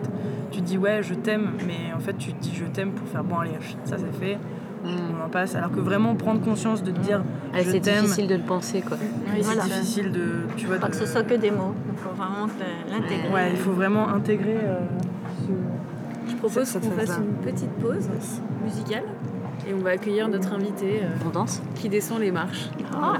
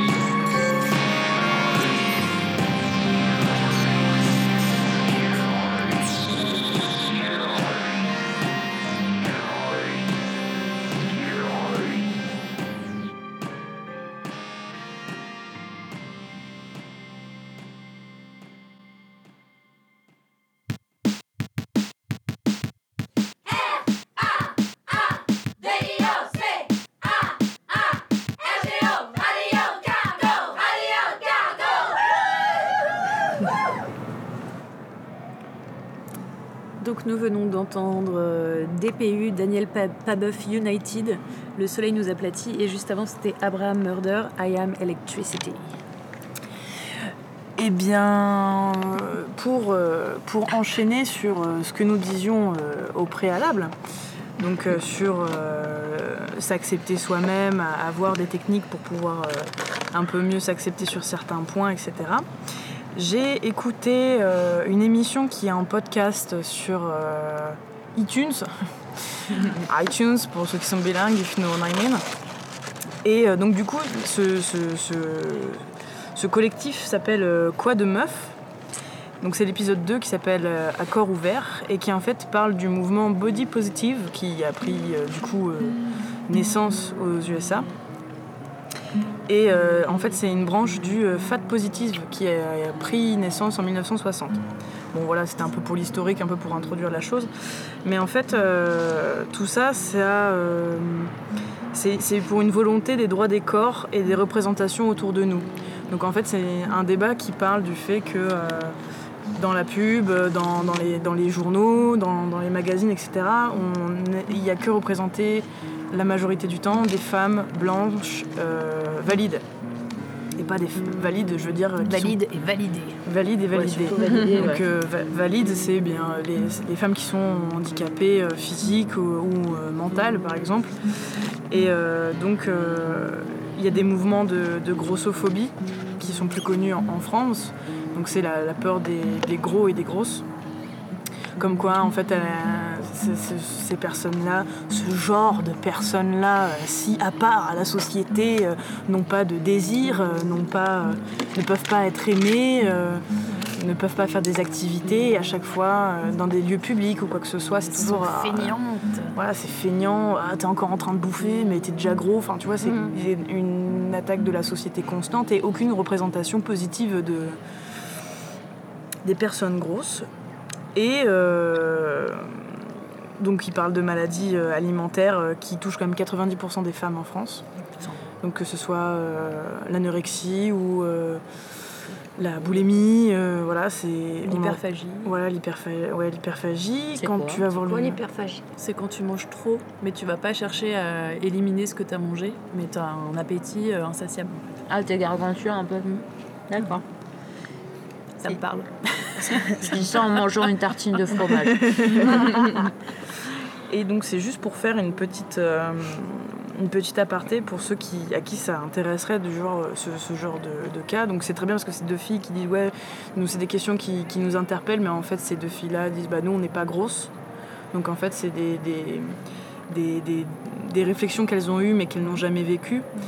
Et euh, bon après ça pourrait enchaîner sur autre chose, mais par exemple euh, à Emetrop, euh, Daria Marx, qui a été euh, co-créatrice du blog euh, Gras Politique, qui est un collectif de, de personnes grosses. Il y a une, personne qui s'appelle Gabrielle Deidier, pardon, qui, qui est auteur du livre On ne naît pas grosse, qui est aux éditions Goutte d'Or, qui est sorti en 2017. Et en fait, c'est un livre pour se sortir de la grossophobie. Donc, c'est accepter euh, son corps et arrêter euh, d'accepter en fait ce, bah, c'est- cet amalgame et ce, ce, ce non, euh, cette non-acceptation du corps de gros, quoi. Donc voilà. Et je voulais juste rebondir sur un, un truc vachement plus personnel, qui est euh, quand en fait on est gros, parce que on- dans ma vie j'ai déjà pesé 100 kilos, et euh, je suis sortie avec quelqu'un en pesant 100 kilos. Donc euh, c'est à la fois une fierté, mais à la fois ça a été une remise en question à mort euh, sur le regard des hommes en fait sur soi. Donc euh, la plupart des hommes ne te désirent pas parce que bah, bah t'es, obèse quoi en fait et que bah euh, les hommes autour de toi te considèrent pas comme un corps désirable mais un corps en demande de, de désir. Donc euh, c'est un peu quand, quand on sort avec un homme euh, qui, pour lui, si c'est pas un fantasme de sortir avec une grosse, si euh, c'est pas euh, bah, je vais te sortir euh, de cette situation de femme qui n'est pas désirée, je vais te sauver, en te faisant l'amour, je vais te redonner confiance en toi. Il en fait, c'était super dur de faire la part des choses. Et à chaque fois que je rencontrais un homme, je me disais, mais en fait, ça se trouve, c'est juste son fantasme de sortir avec une nana qui a un gros cul. Euh, parfois, quand je me suis dit, ah, quand je me rendais compte que ouais, il y avait peut-être des sentiments derrière, j'avais l'impression qu'en fait c'était un homme qui disait ouais, mais je fais ça parce que comme ça, euh, je serai Dieu euh, sur terre pour elle parce que bah elle aura pas, elle aura pas d'autre choix que de sortir avec moi vu que personne ne l'aime d'autre que moi. C'est hyper violent comme. Ouais, mais tu vois, ça, maintenant je suis, plus dans, je suis plus dans cette dynamique-là parce que j'apprends à, ré- à réaimer mon corps, à me réalimenter, à, à accepter le regard des autres et à parfois ne pas accepter le regard des autres, d'arrêter de se dire. euh, Enfin, je me suis arrêtée de me dire, bon, euh, bah lui il dit oui, alors je vais dire oui parce que bah en fait ça va pas se chance. reproduire et que Mm, faut que je chope cette euh, chance-là parce que voilà, même si la personne me plaît pas forcément. Et est-ce que tu as eu l'occasion de, de discuter en fait de, justement du désir de cette personne avec la personne avec qui tu étais à ce moment-là de, bah, de, de- justement pour peut-être contrecarrer euh, contrecarrer euh, parce que Cet a tout- priori. moi ce que j'entends c'est que tu projetais en fait ta réflexion sur son, son désir à lui et est-ce que tu as déjà eu l'occasion en fait tout simplement de, de, de- de discuter D'en parler d'en réellement. parler réellement avec en fait lui Bah, ou, avec, euh, euh, la où il y avait une appréhension qui était peut-être trop forte de ta part je sais pas. Bah, je, je sais pas trop, j'ai pas trop de recul, tu sais, ça fait même pas un an. euh, En fait, depuis, j'ai perdu 15 kilos. Donc, depuis l'été dernier, j'ai quand même perdu euh, l'équivalent de 15 kilos. Que j'ai réinvesti dans d'autres choses, dans le travail, euh, dans, dans les réflexions plus. euh, tu vois, de, voilà, plus intellectuelles pour éviter de, de, mettre une distance en fait avec les hommes par mon poids. Et avec cette personne avec qui j'étais sortie, euh, la question se posait pas en fait. Euh, C'était sur le moment, c'était juste. euh, bah, il veut coucher avec moi, euh, moi je suis tombée amoureuse de lui, euh, mais à coup de pas quoi. Bon après d'autres choses ont fait qu'on s'est séparés, mais, euh, mais les, per- les, les garçons avec qui je, je couchais, euh, de, de manière plus ponctuelle on va dire, et non pas dans, dans une relation plus longue, je, je, je me suis jamais per- permise de, de leur poser la question parce que c'est toujours un peu délicat de faire excuse-moi, est-ce que tu couches avec moi parce que réellement mon corps tu le désires ou euh, est-ce que tu couches avec moi parce que demain tu vas te réveiller tu vas faire putain j'ai baisé une grosse et je pense que grâce à moi elle se sent mieux dans son corps. Oui, mais Ah, justement aussi, euh, enfin le fait de pouvoir coucher avec des gens sur des courtes euh, périodes, enfin sur- pour des coups d'un soir, ça veut. Enfin, je pense que c'est pas des mecs qui se disent euh, ça, tu vois. Enfin, je sais pas si tu te poses encore la question. Non mais- maintenant je me pose plus Ah du oui, tout oui, la question que tu vois mais Ça ressemble pas du tout à une situation de quelqu'un qui veut sauver quelqu'un juste en couchant un soir. Ah non, non, non, c'est sûr. Mais après, euh, tu vois, c'était dans l'enchaînement des choses. C'est-à-dire que j'avais, j'avais, j'étais montée sur une balance, sur une balance que j'étais pas montée depuis, depuis plus de deux ans. Le chiffre de la balance m'annonce 100 kilos. Donc quand tu arrives à 100 kilos, c'est quand même un, un chiffre qui te marque un peu, tu vois. Plus le médecin derrière qui fait, bah dis donc, euh, vous êtes obèse. Et tu le regardes, tu fais, ouais, je sais pas, ouais, sans doute, je crois que je suis obèse. Ouais, du coup, on fait quoi? On dit que tu m'ouvres le bide, tu sors le gras, et puis moi je me casse de chez toi, ou on fait comment? Et du coup, c'était bon, bah alors euh, dans ces cas-là, euh, on va aller faire des tests pour savoir si vous êtes en bonne santé, etc. Donc tu fais des tests et tu leur dis, mais en fait, je, n'ai pas de cholestérol. Je, je- je le sais parce que le poids que j'ai, c'est pas le mien. Ça va, ça va changer. Et le gras que j'ai, c'est pas de la malnutrition, mais c'est de la trop nutrition. Et, je j'ai jamais été quelqu'un qui mangeait très gras, j'ai jamais été quelqu'un qui mangeait trop sucré, été quelqu'un qui mangeait juste trop. Et donc j'ai fait les tests, il, m'a dit ouais on va quand même faire les tests. Donc euh, effectivement je n'avais pas de mauvais cholestérol, je n'avais pas de... j'avais juste trop de graisse en fait, trop de masse. Et il m'a donné une pilule qui m'a ravagé le corps. Absolument. Donc j'avais du gras à des endroits où je n'ai jamais eu de gras. pourquoi il t'a donné une pilule je Parce que pas. je, en fait, j'allais voir le, le mec du planning familial pour pouvoir reprendre la pilule et il m'a pesé, il m'a fait un test pour voir euh, quelle pilule me correspondait le mieux. Il a Et là- décidé qu'il te donnerait une pilule qui te ferait mincir. Non, il a décidé de prendre une pilule parce que j'avais trop de, la- de, la- de lait dans les seins. Et je lui ai dit, mais c'est pas pour les femmes enceintes, ça, à la base. Et là, il me sort une explication que j'ai pas comprise. Et qu'en fait, j'avais juste une envie, c'était de me casser de ce cabinet parce que j'avais juste une envie, c'était de prendre sa tête et absolument l'éclater sur son bureau avec tous les propos absolument horribles qu'il pouvait maintenir. Et je me suis dit, mais comment vous pouvez porter ce genre de choses avec des gens qui sont absolument en détresse en venant chez vous la plupart du temps? Le mec, quand même, m'a sorti, on va, je vais vous prescrire cette pilule-là parce que bon, si un jour vous voulez nous faire un enfant à la France, c'était quoi?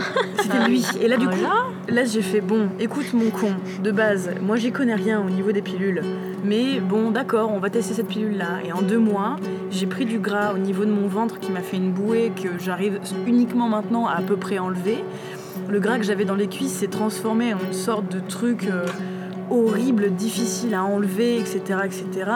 Euh, mes bras, en fait, sous mes bras, j'avais jamais eu de gras parce que euh, j'ai toujours eu les bras un peu musclés et euh, une carrure d'épaule qui faisait qu'en fait, bah, le gras allait plutôt dans mon dos et pas dans, mes bras. Et maintenant, j'ai des trucs sous les bras que je supporte pas voir dans un miroir.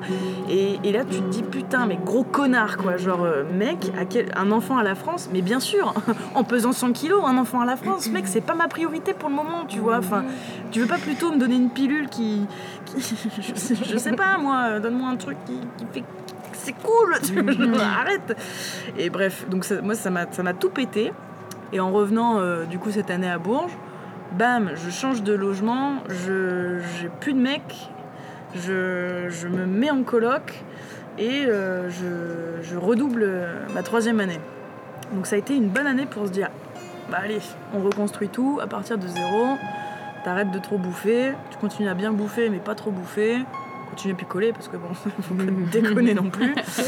Mais, euh, mais voilà quoi. Donc euh, la grossophobie, euh, je l'ai vécue et juste pour finir la parenthèse, mon propre papa à moi, qui n'avait pas confiance en lui mais qui n'a visiblement pas confiance en moi non plus, m'a quand même dit quand je suis rentrée au Beaux-Arts, dis putain, euh, c'est vraiment un monde de machistes, euh, putain, il y a encore un prof euh, qui a collé sa tub sur mon épaule, machin, etc.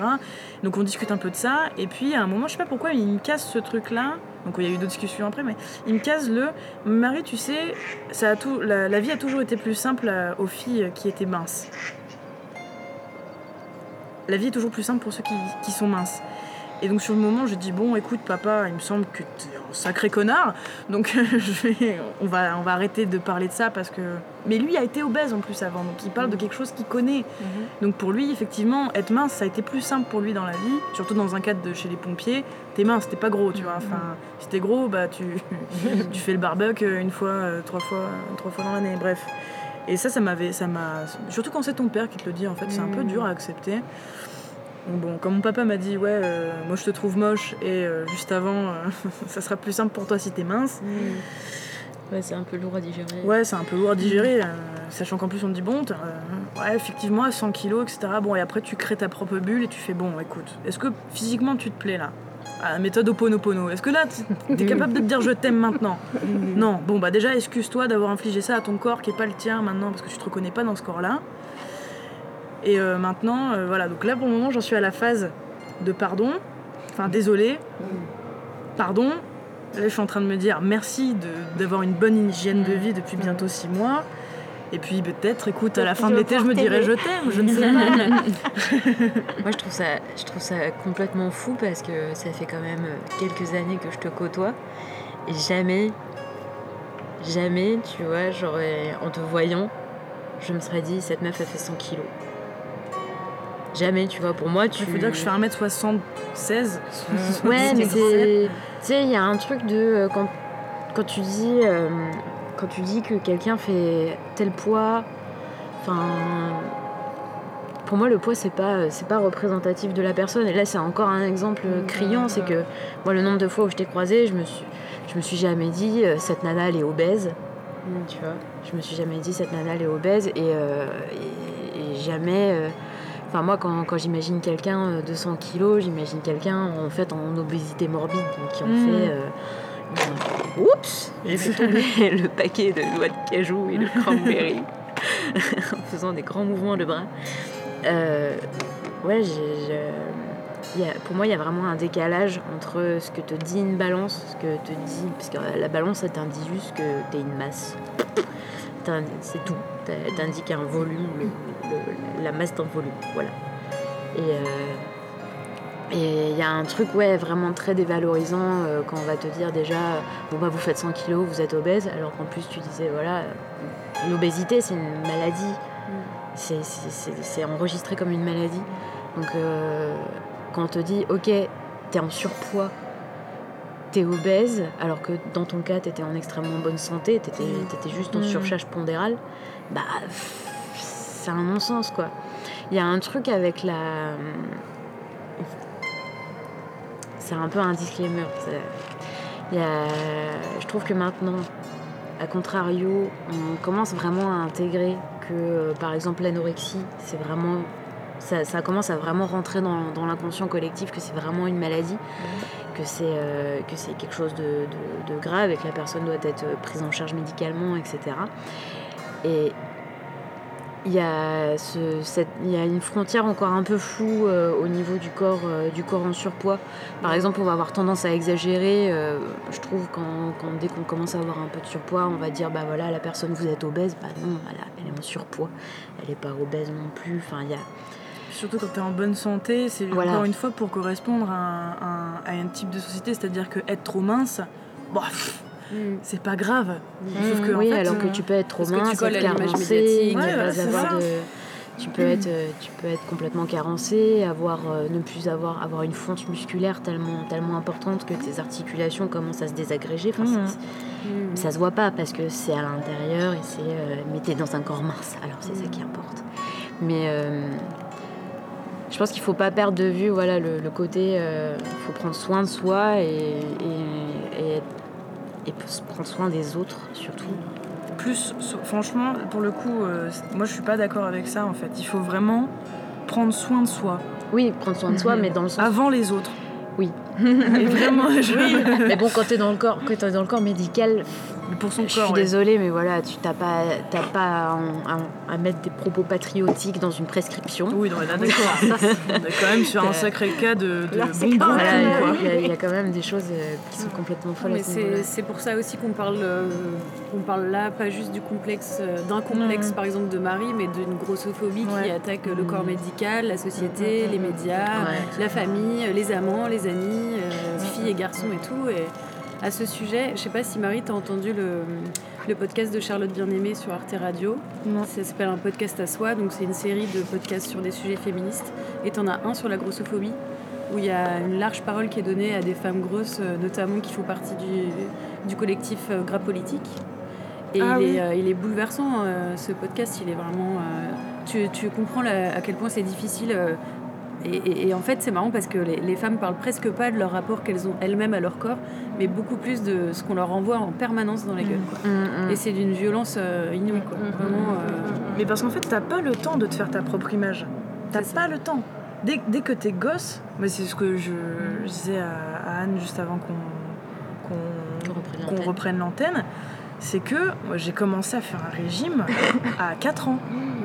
On m'a obligé à faire un régime à 4 ans parce que bah, euh, je, mangeais, je mangeais trop et mes parents étaient là. Mais, mais même eux étaient totalement. Dé... Tu vois, mais je, on comprend pas pourtant. Tu vois, c'est un peu comme les chats, je comprends pas. On donne une poignée de croquettes et puis elle, euh, bah, elle fait le double du chat d'à côté quoi.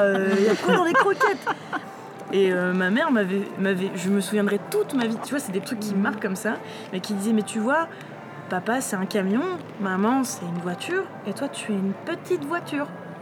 Donc papa doit manger ça, maman Ah oui, doit manger ça, Mm, et toi tu dois manger ça. Parce que tu n'as pas besoin du même carburant que papa et maman.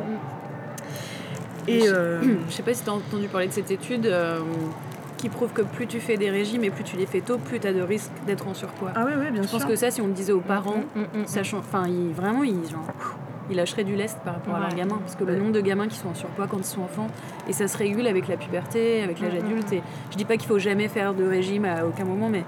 Mais... Tu fais bien ce que tu veux surtout. Ouais, mais on se rend compte qu'en plus la culpabilisation, ça, enfin, chez les personnes en surpoids, et du coup je peux en parler Ouais, parce que j'ai ouais. été et je suis en surpoids en ce moment, et des fois ce n'est plus le cas et tout, mais la culpabilisation, je pense que c'est moi ce qui me fait le plus grossir. C'est tout quoi, parce que Mm, du coup c'est, enfin tu disais 90% des femmes ont des problèmes de, de malnutrition ou trop nutrition, c'est aussi qu'on a un rapport complètement bizarre avec la nourriture, euh, et notamment du côté du genre féminin quoi, c'est- Enfin, je sais pas pour vous, mais moi j'ai l'impression qu'on parle de comment on mange et qu'est-ce qu'on mange et oh j'ai trop mangé euh, alors que t'as mangé trois chips. Ouais. Le nombre de fois encore aujourd'hui, et chez des personnes des beaux-arts que j'entends ça, et c'est souvent les filles minces qui vont faire la Mm. réflexion. Genre la semaine dernière, euh, j'ai beaucoup mangé à l'école avec les étudiants de l'école d'art, donc qui sont toutes des filles entre 20 et 25 ans, euh, pour la plupart très minces, euh, et absolument toutes disaient qu'elles faisaient attention à ce qu'elles mangeaient, qu'elles avaient trop mangé, euh, qu'elles pourraient pas finir leur assiette, etc. etc., etc.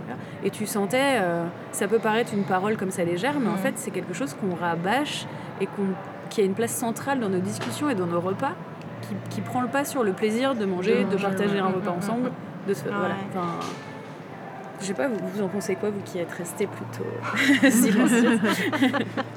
Non, moi j'avais une question plus euh, technique, euh, mais je reviendrai après. euh. C'est par rapport, est-ce que du coup vous pensez que les personnes en, en cas d'obésité ou de surpoids sont trop mal accompagnées aussi par rapport à des anorexiques où tout de suite on va voir un côté psychologique, où on va aller chercher euh, dans, dans des problèmes de vision de soi, etc. Est-ce que du coup les personnes plus euh, dans des cas de surpoids sont plus laissées bon, à leur compte, euh, bon, vous mangez trop, mangez moins et ça ira mieux quoi. Est-ce qu'il n'y a pas une question euh, psychologique qui est mal accompagnée aussi? Moi j'ai l'impression qu'on les culpabilise direct. C'est il y a, il y a vraiment un truc du euh, on parlait de péché tout à l'heure, c'était dans le péché de dans le péché de gourmandise et euh, du coup c'est ta faute. Et tu voilà, vois. tu es responsable. Euh, responsable. alors que enfin, l'anorexie aussi, hein, euh, Bah c'est, ouais. un problème psychologique, mais Mm, c'est, mm, c'est ta faute aussi d'une certaine manière. Quoi. Oui, mais on leur dit peut-être Mm. moins que Ouais. c'est, leur- C'est- votre moi. faute. Moi, c'est ce que je ressens en tout cas. C'est, une, enfin, t'as ça, ou en fait, enfin, moi, je, je te parle d'un cas qui, qui concerne que moi, je sais pas si voilà, ça a été ton cas aussi, mais tu sors de chez le médecin, donc euh, des, moi des fois précédentes, parce que j'ai déjà fait attention à mon poids avant, où euh, ouais, je suis allée voir une nutritionniste, où toutes les semaines tu vas la voir, tu es pesé, elle te, tu lui sors ton carnet de bouffe en disant Regarde, j'ai bouffé deux yaourts, bien joué, non? Et Elle te fait Ouais, super, t'as pas trop bouffé, check ça, check. Et en fait, bon, au bout d'un moment, tu as une relation avec cette personne-là qui est plutôt assez intime, et puis elle, elle te juge pas. Donc en fait, la nutritionniste est parfois bienveillante, mais le- donc ce cadre-là, dans cette bulle-là, chez le nutritionniste, t'es fier de ramener ton carnet et lui dire Regarde, j'ai pas trop bouffé, et il s'avère que j'avais pas faim quand, quand- donc je respecte ce que tu m'as donné de faire, et il s'avère que ça me convient. Et ça, tu vois, ça fait vraiment plaisir. Et t'as le revers de la médaille où en fait, c'est dur quand tu, tu fais des régimes parce que quand tu vas au resto avec tes potes qui sont tous fins et que bah, il y a des salades, il y a des burgers qui sont commandés, il y a des entrecôtes, etc. Et bah que généralement, la salade que tu as commandée parce que bah, toi tu fais attention à ton poids, et bah tu vois, tu es autour de la table et puis ils regardent les personnes qui sont fines, tu vois. C'est pour qui la salade?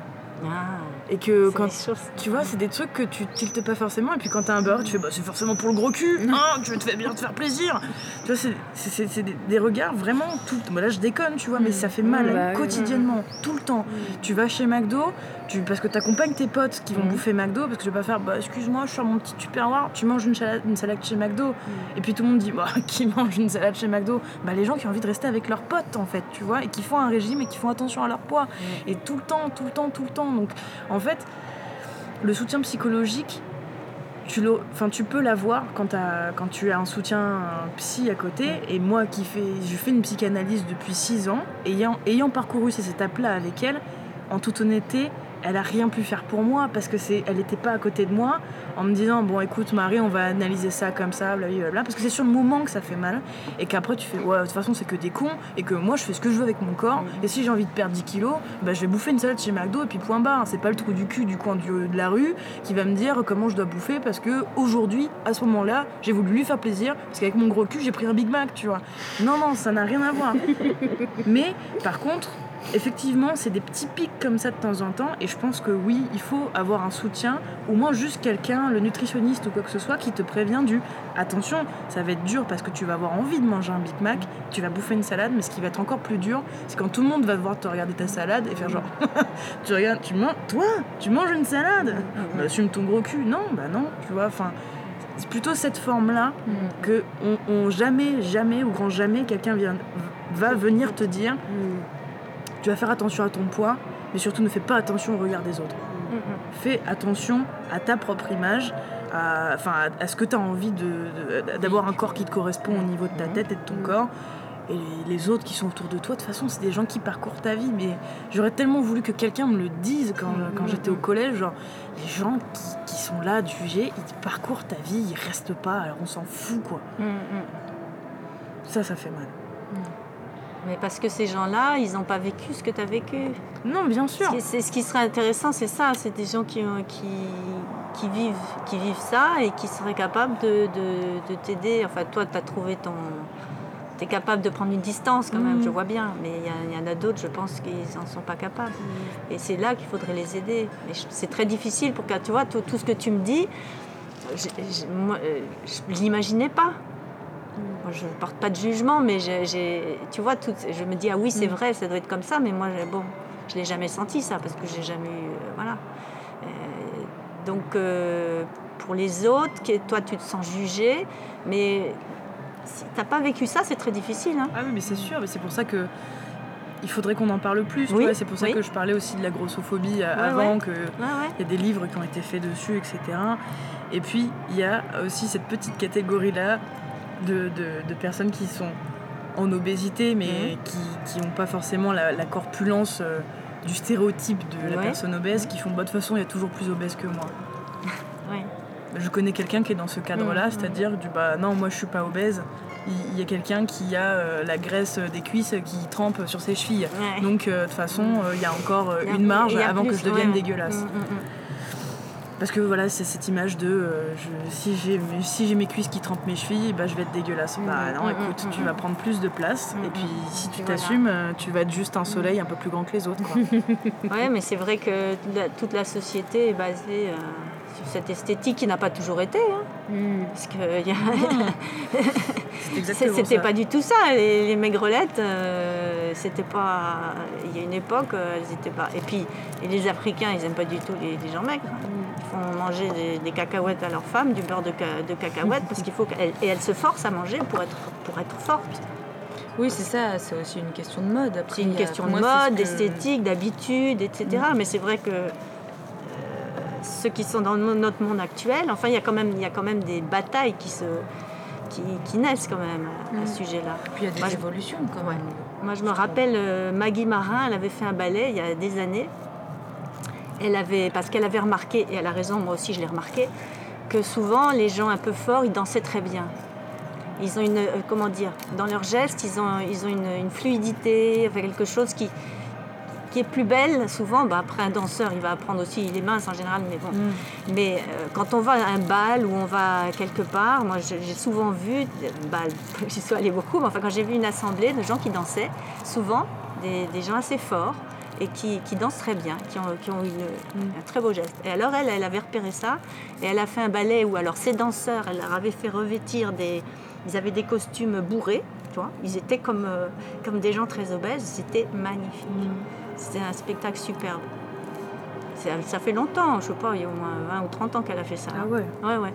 Et c'était, euh, c'était, c'était magnifique. Et dans sa tête, c'était vraiment pour rendre hommage, pour dire que qu'il n'y avait pas de, c'est pas parce que les danseurs étaient minces qu'ils dansaient mieux que les autres. Enfin là, Oui, pas- des danseurs, mais quand même. Et, et moi, je l'ai repéré. Moi, j'ai vu, j'ai vu au cirque, euh, pas dans les numéros d'acrobates, mais des présentations. Alors bon, j'aimais pas spécialement le numéro, mais je me rappelle toujours une fille qui montrait des chiens, et elle était quand même, elle était bien enveloppée. Mais alors, voilà, encore une, quand elle rentrait en piste, elle était d'une légèreté et d'une fluidité qui, euh, bah, son numéro, bon, numéro de chat, ça ne m'intéresse pas beaucoup, mais elle, était, elle avait vraiment une présence, tu vois.